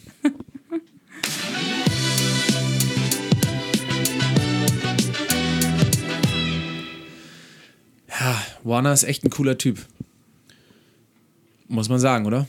Ja, wir haben jetzt noch bestimmt, bestimmt eine Dreiviertelstunde mit ihr ähm, geschnackt, off the record. Daran Und, erkennt man äh, auch immer, ob, daran die, Leute man, ob die Leute an den. Themen äh, und auf die Themen Bock haben, wenn die quasi Oder noch auf einen- uns auch Bock haben. auf uns auch Bock haben, genau. Es Ähm, gibt auch viele Leute, die einfach hier wirklich, also die gar nicht so schnell zur Tür kommen können, wie sie eigentlich zur Tür kommen. Ja, ja. wollen. Nee, und Warner hat mit uns jetzt noch 45 Minuten über Gott und die Welt, aber vor allem natürlich über die Themen, die sie beschäftigen und über die wir auch im Podcast gesprochen haben, geredet. Und kam raus und hat gesagt, oh, das war irgendwie gut und ich dachte aber, ihr würdet viel fieser Fragen stellen. Das hat sie auch im Vorfeld schon mal angemerkt, dass sie ja so ein bisschen Angst hat, dass wir dann irgendwie so fiese Fragen stellen würden ähm, oder sie in diese Reihe von, von Sozialunternehmern gar nicht reinpassen würde. Ähm, ich glaube aber, das hat sich ziemlich gut bestätigt, dass genau sie auch hier perfekt reinpasst. Nicht nur, weil sie halt eben diese Spannungen und Widersprüche unserer Generation gut in sich vereint und das aber auch damit transparent umgeht, ja, auch zu uns kommt, darüber spricht, dass sie selber Zweifel hat, nicht weiß manchmal, mit welcher Marke sie zusammenarbeiten soll, aber halt eben auch, weil sie auf der anderen Seite sagt, und das hat sie uns gerade auch im Gespräch gesagt, sie könnte wahrscheinlich locker das drei- bis vierfache mehr verdienen, wenn sie jede Kooperation annehmen würde und wenn sie diese Kriterien und diese Ansprüche, die sie hat, nicht stellen würde, ähm, was, was sozusagen schon mal ein mega Schritt ist. Ähm, und auf der anderen Seite sich wirklich konsequent ähm, für Visions for Children und eben auch für diese Themen einsetzt ähm, und nicht nur einfach ein Testimonial ist und ab und zu mal ihr Gesicht in die Kamera hält. Ja, ich fand, sie hat auf jeden Fall sehr glaubhaft äh, vermittelt bekommen, irgendwie, dass, ja genau, dass sie ständig darüber nachdenkt, dass sie auch sehr intensiv darüber nachdenkt, dass sie sich da irgendwie keine leichte Entscheidung einfach, ähm, ja, einfach, äh, einfach oder eine, eine unbedarfte Entscheidung dann irgendwie Ja. rauslässt. Und ähm, ich glaube, ja, sie meint irgendwie 80 bis 90 Prozent teilweise der, der Anfragen äh, lehnt sie ab, äh, weil sie eben nicht thematisch passen oder weil sie halt irgendwie uncool sind und wie auch immer. Ist ja schon mal eine beträchtliche Anzahl. Und ähm, Ja, und trotzdem, und trotzdem hat sie jetzt auch im Gespräch, als wir länger mit ihr dann über die fiesen potenziellen Fragen geredet haben, hat sie ja auch gesagt, dass sie sich selber gar nicht sicher ist, äh, wann für sie ein Punkt ist, um sozusagen vielleicht noch kritischer oder noch härter in der Auswahl zu werden oder ähm, dass es für sie auch eventuell möglich oder für sie eine, eine potenzielle Situation ist, dass sie sagt, hey, irgendwann ähm, mache ich vielleicht auch nochmal ganz andere Sachen und, und richte mich nur auf, auf Impact Projekte, ähm, arbeitet vielleicht trotzdem auch noch als irgendwie so in, in dieser ähm, stark kommunikativ, als Influencer vielleicht auch, aber halt eben nur noch mit nachhaltigen Marken oder so, ähm, weil sie jetzt halt aktuell noch sagt, das hat sie ja, diese These hat sie ja auch ganz gut vertreten, ähm, sie möchte auch die Plattform und die Möglichkeiten von größeren Marken nutzen, um möglichst viele Leute dann eben auch mit ihren Themen zu erreichen. Aber ne, was, was ich eigentlich sagen wollte, ist, sie hat, sie hat äh, äh, einfach diese Zweifel auch ziemlich transparent geäußert und das finde ich extrem cool. Ja, und also ich, ich bin auch jemand, äh, da, man, man kann da ewig drüber diskutieren, ob das jetzt gut oder nicht ist oder wie auch immer. Ich bin tatsächlich, ich gehöre zu der Fraktion, die äh, sagt, äh, man muss eben, man, man muss einfach der Tatsache ins Auge blicken, dass einfach der, der Mainstream der Gesellschaft, der große Teil unserer Gesellschaft ist einfach ganz, ganz anders ähm, ähm, ja, geframed oder wie kann man das auf Deutsch sagen? Also der hat auf jeden Fall einen ganz anderen Background irgendwie und hat sich eben nicht intensiv mit diesen ganzen Themen bisher befasst. Und es ist eben auch die Aufgabe, glaube ich, von, von Leuten wie Warner, die eben eine bestimmte Reichweite haben, das eben Stück für Stück aufzubrechen, aber eben auf eine äh, unterhaltsame Art und es muss halt auch authentisch sein. Es muss letztendlich auch zu ihr selbst passen Ja. als, als Person. Ähm, auch als öffentliche Person. Und wenn man dann von heute auf morgen irgendwas völlig anderes macht, ähm, dann wird das höchstwahrscheinlich nicht so wahnsinnig funktionieren. Und Ähm, trotzdem- trotzdem muss man immer wieder, klar, auch selbst, also diese, diese Person oder diese öffentliche Person, die sie auch ist, die, die kämpft natürlich dann auch immer mit sich selbst und äh, mit, mit ihren Entscheidungen und, ähm, und das muss man natürlich dann vielleicht auch versuchen, irgendwie nach außen zu tragen, äh, um Ja. das auch verständlich zu machen, was da dann in, in sich tobt irgendwie. Ja, ich bin trotzdem ehrlich, hätte ich vielleicht auch, hätte ich vielleicht auch ihr sagen sollen, weiß ich gar nicht. Ich finde trotzdem, da geht noch mehr. Gerade es geht weil, immer da mehr, klar, ja, es geht klar. immer mehr, aber nein, gerade weil man bei ihr merkt, wie tief gedanklich das Ganze bei ihr verwurzelt ist und wie tief sie an Nachhaltigkeit glaubt ähm, und, und auch an diesen sozialen Aspekt, geht da, glaube ich, noch mehr. Ich, aber weißt du was? Ich Und das ist glaub- der Unterschied, weil es gibt, was ich meine, es gibt auch äh, vielleicht Influencer oder Leute, die informieren sich dann ganz toll über die Themen, sodass das sich super anhört. Und Warner ist eine, die ist zwar auch informiert, aber in erster Linie merkst du einfach, dass die überzeugt ist davon. Ja, aber äh, ich glaube, das Problem bei ihr ist so ein bisschen, ähm, dass, sie, dass sie sich kleiner einschätzt, als sie eigentlich ist. Das auch, ja. also, dass sie ihre Rolle auch kleiner einschätzt, als sie eigentlich ist. das stimmt. Und ich glaube, da, also, da könnte sie, glaube ich, noch ein Stück selbstbewusster einfach sein. Sie ist ja eigentlich mega selbstbewusst so, Ja. in ihrem ganzen Auftreten. Aber ich glaube, was, was das anbelangt, recht, ähm, könnte sie, glaube ich, meines Erachtens noch selbstbewusster auftreten und auch äh, ihre eigene Macht, die sie vielleicht hat, meinetwegen in der Zusammenarbeit mit irgendwelchen Unternehmen, äh, in der inhaltlichen Ausgestaltung dieser Zusammenarbeit, aber eben vielleicht auch einfach, keine Ahnung, was ihre Rolle äh, im Zusammenspiel mit anderen Influencern oder anderen Prominenten anbelangt und so weiter. Da muss sie sich gar nicht unter, äh, ihr, unter ihren Scheffel stellen, oder wie das heißt da, Ja. ihr Licht unter den Scheffel stellen, Ja, äh, sondern einfach noch, noch mehr äh, ihre, ihr Ding einfach durchziehen, so, weil das kann sie auf jeden Fall und da hat sie auch äh, das Zeug dazu. Ja. Ja. Müssen wir vielleicht, nee, sie wird, ich weiß gar nicht, ob sie den Podcast jetzt auch hören wird. Das weiß man natürlich nie, Weiß man nicht. ähm, aber Aber ich habe da große Hoffnung.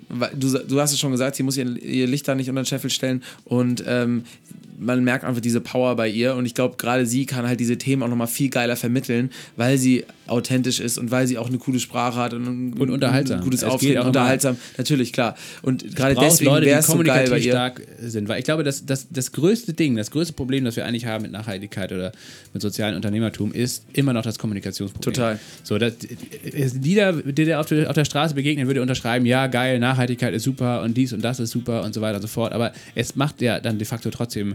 Äh, Genau, nicht, und deswegen brauchen viele. wir nicht die Und Streber, die es uns erzählen, sondern auch mal einen Klassenclown. Oder Ja, die Coolen genau. aus der Klasse. Ja, genau. Es müssen die Leute die, äh, machen und äh, vermitteln, die es halt eben am unterhaltsamsten und auch am authentischsten können.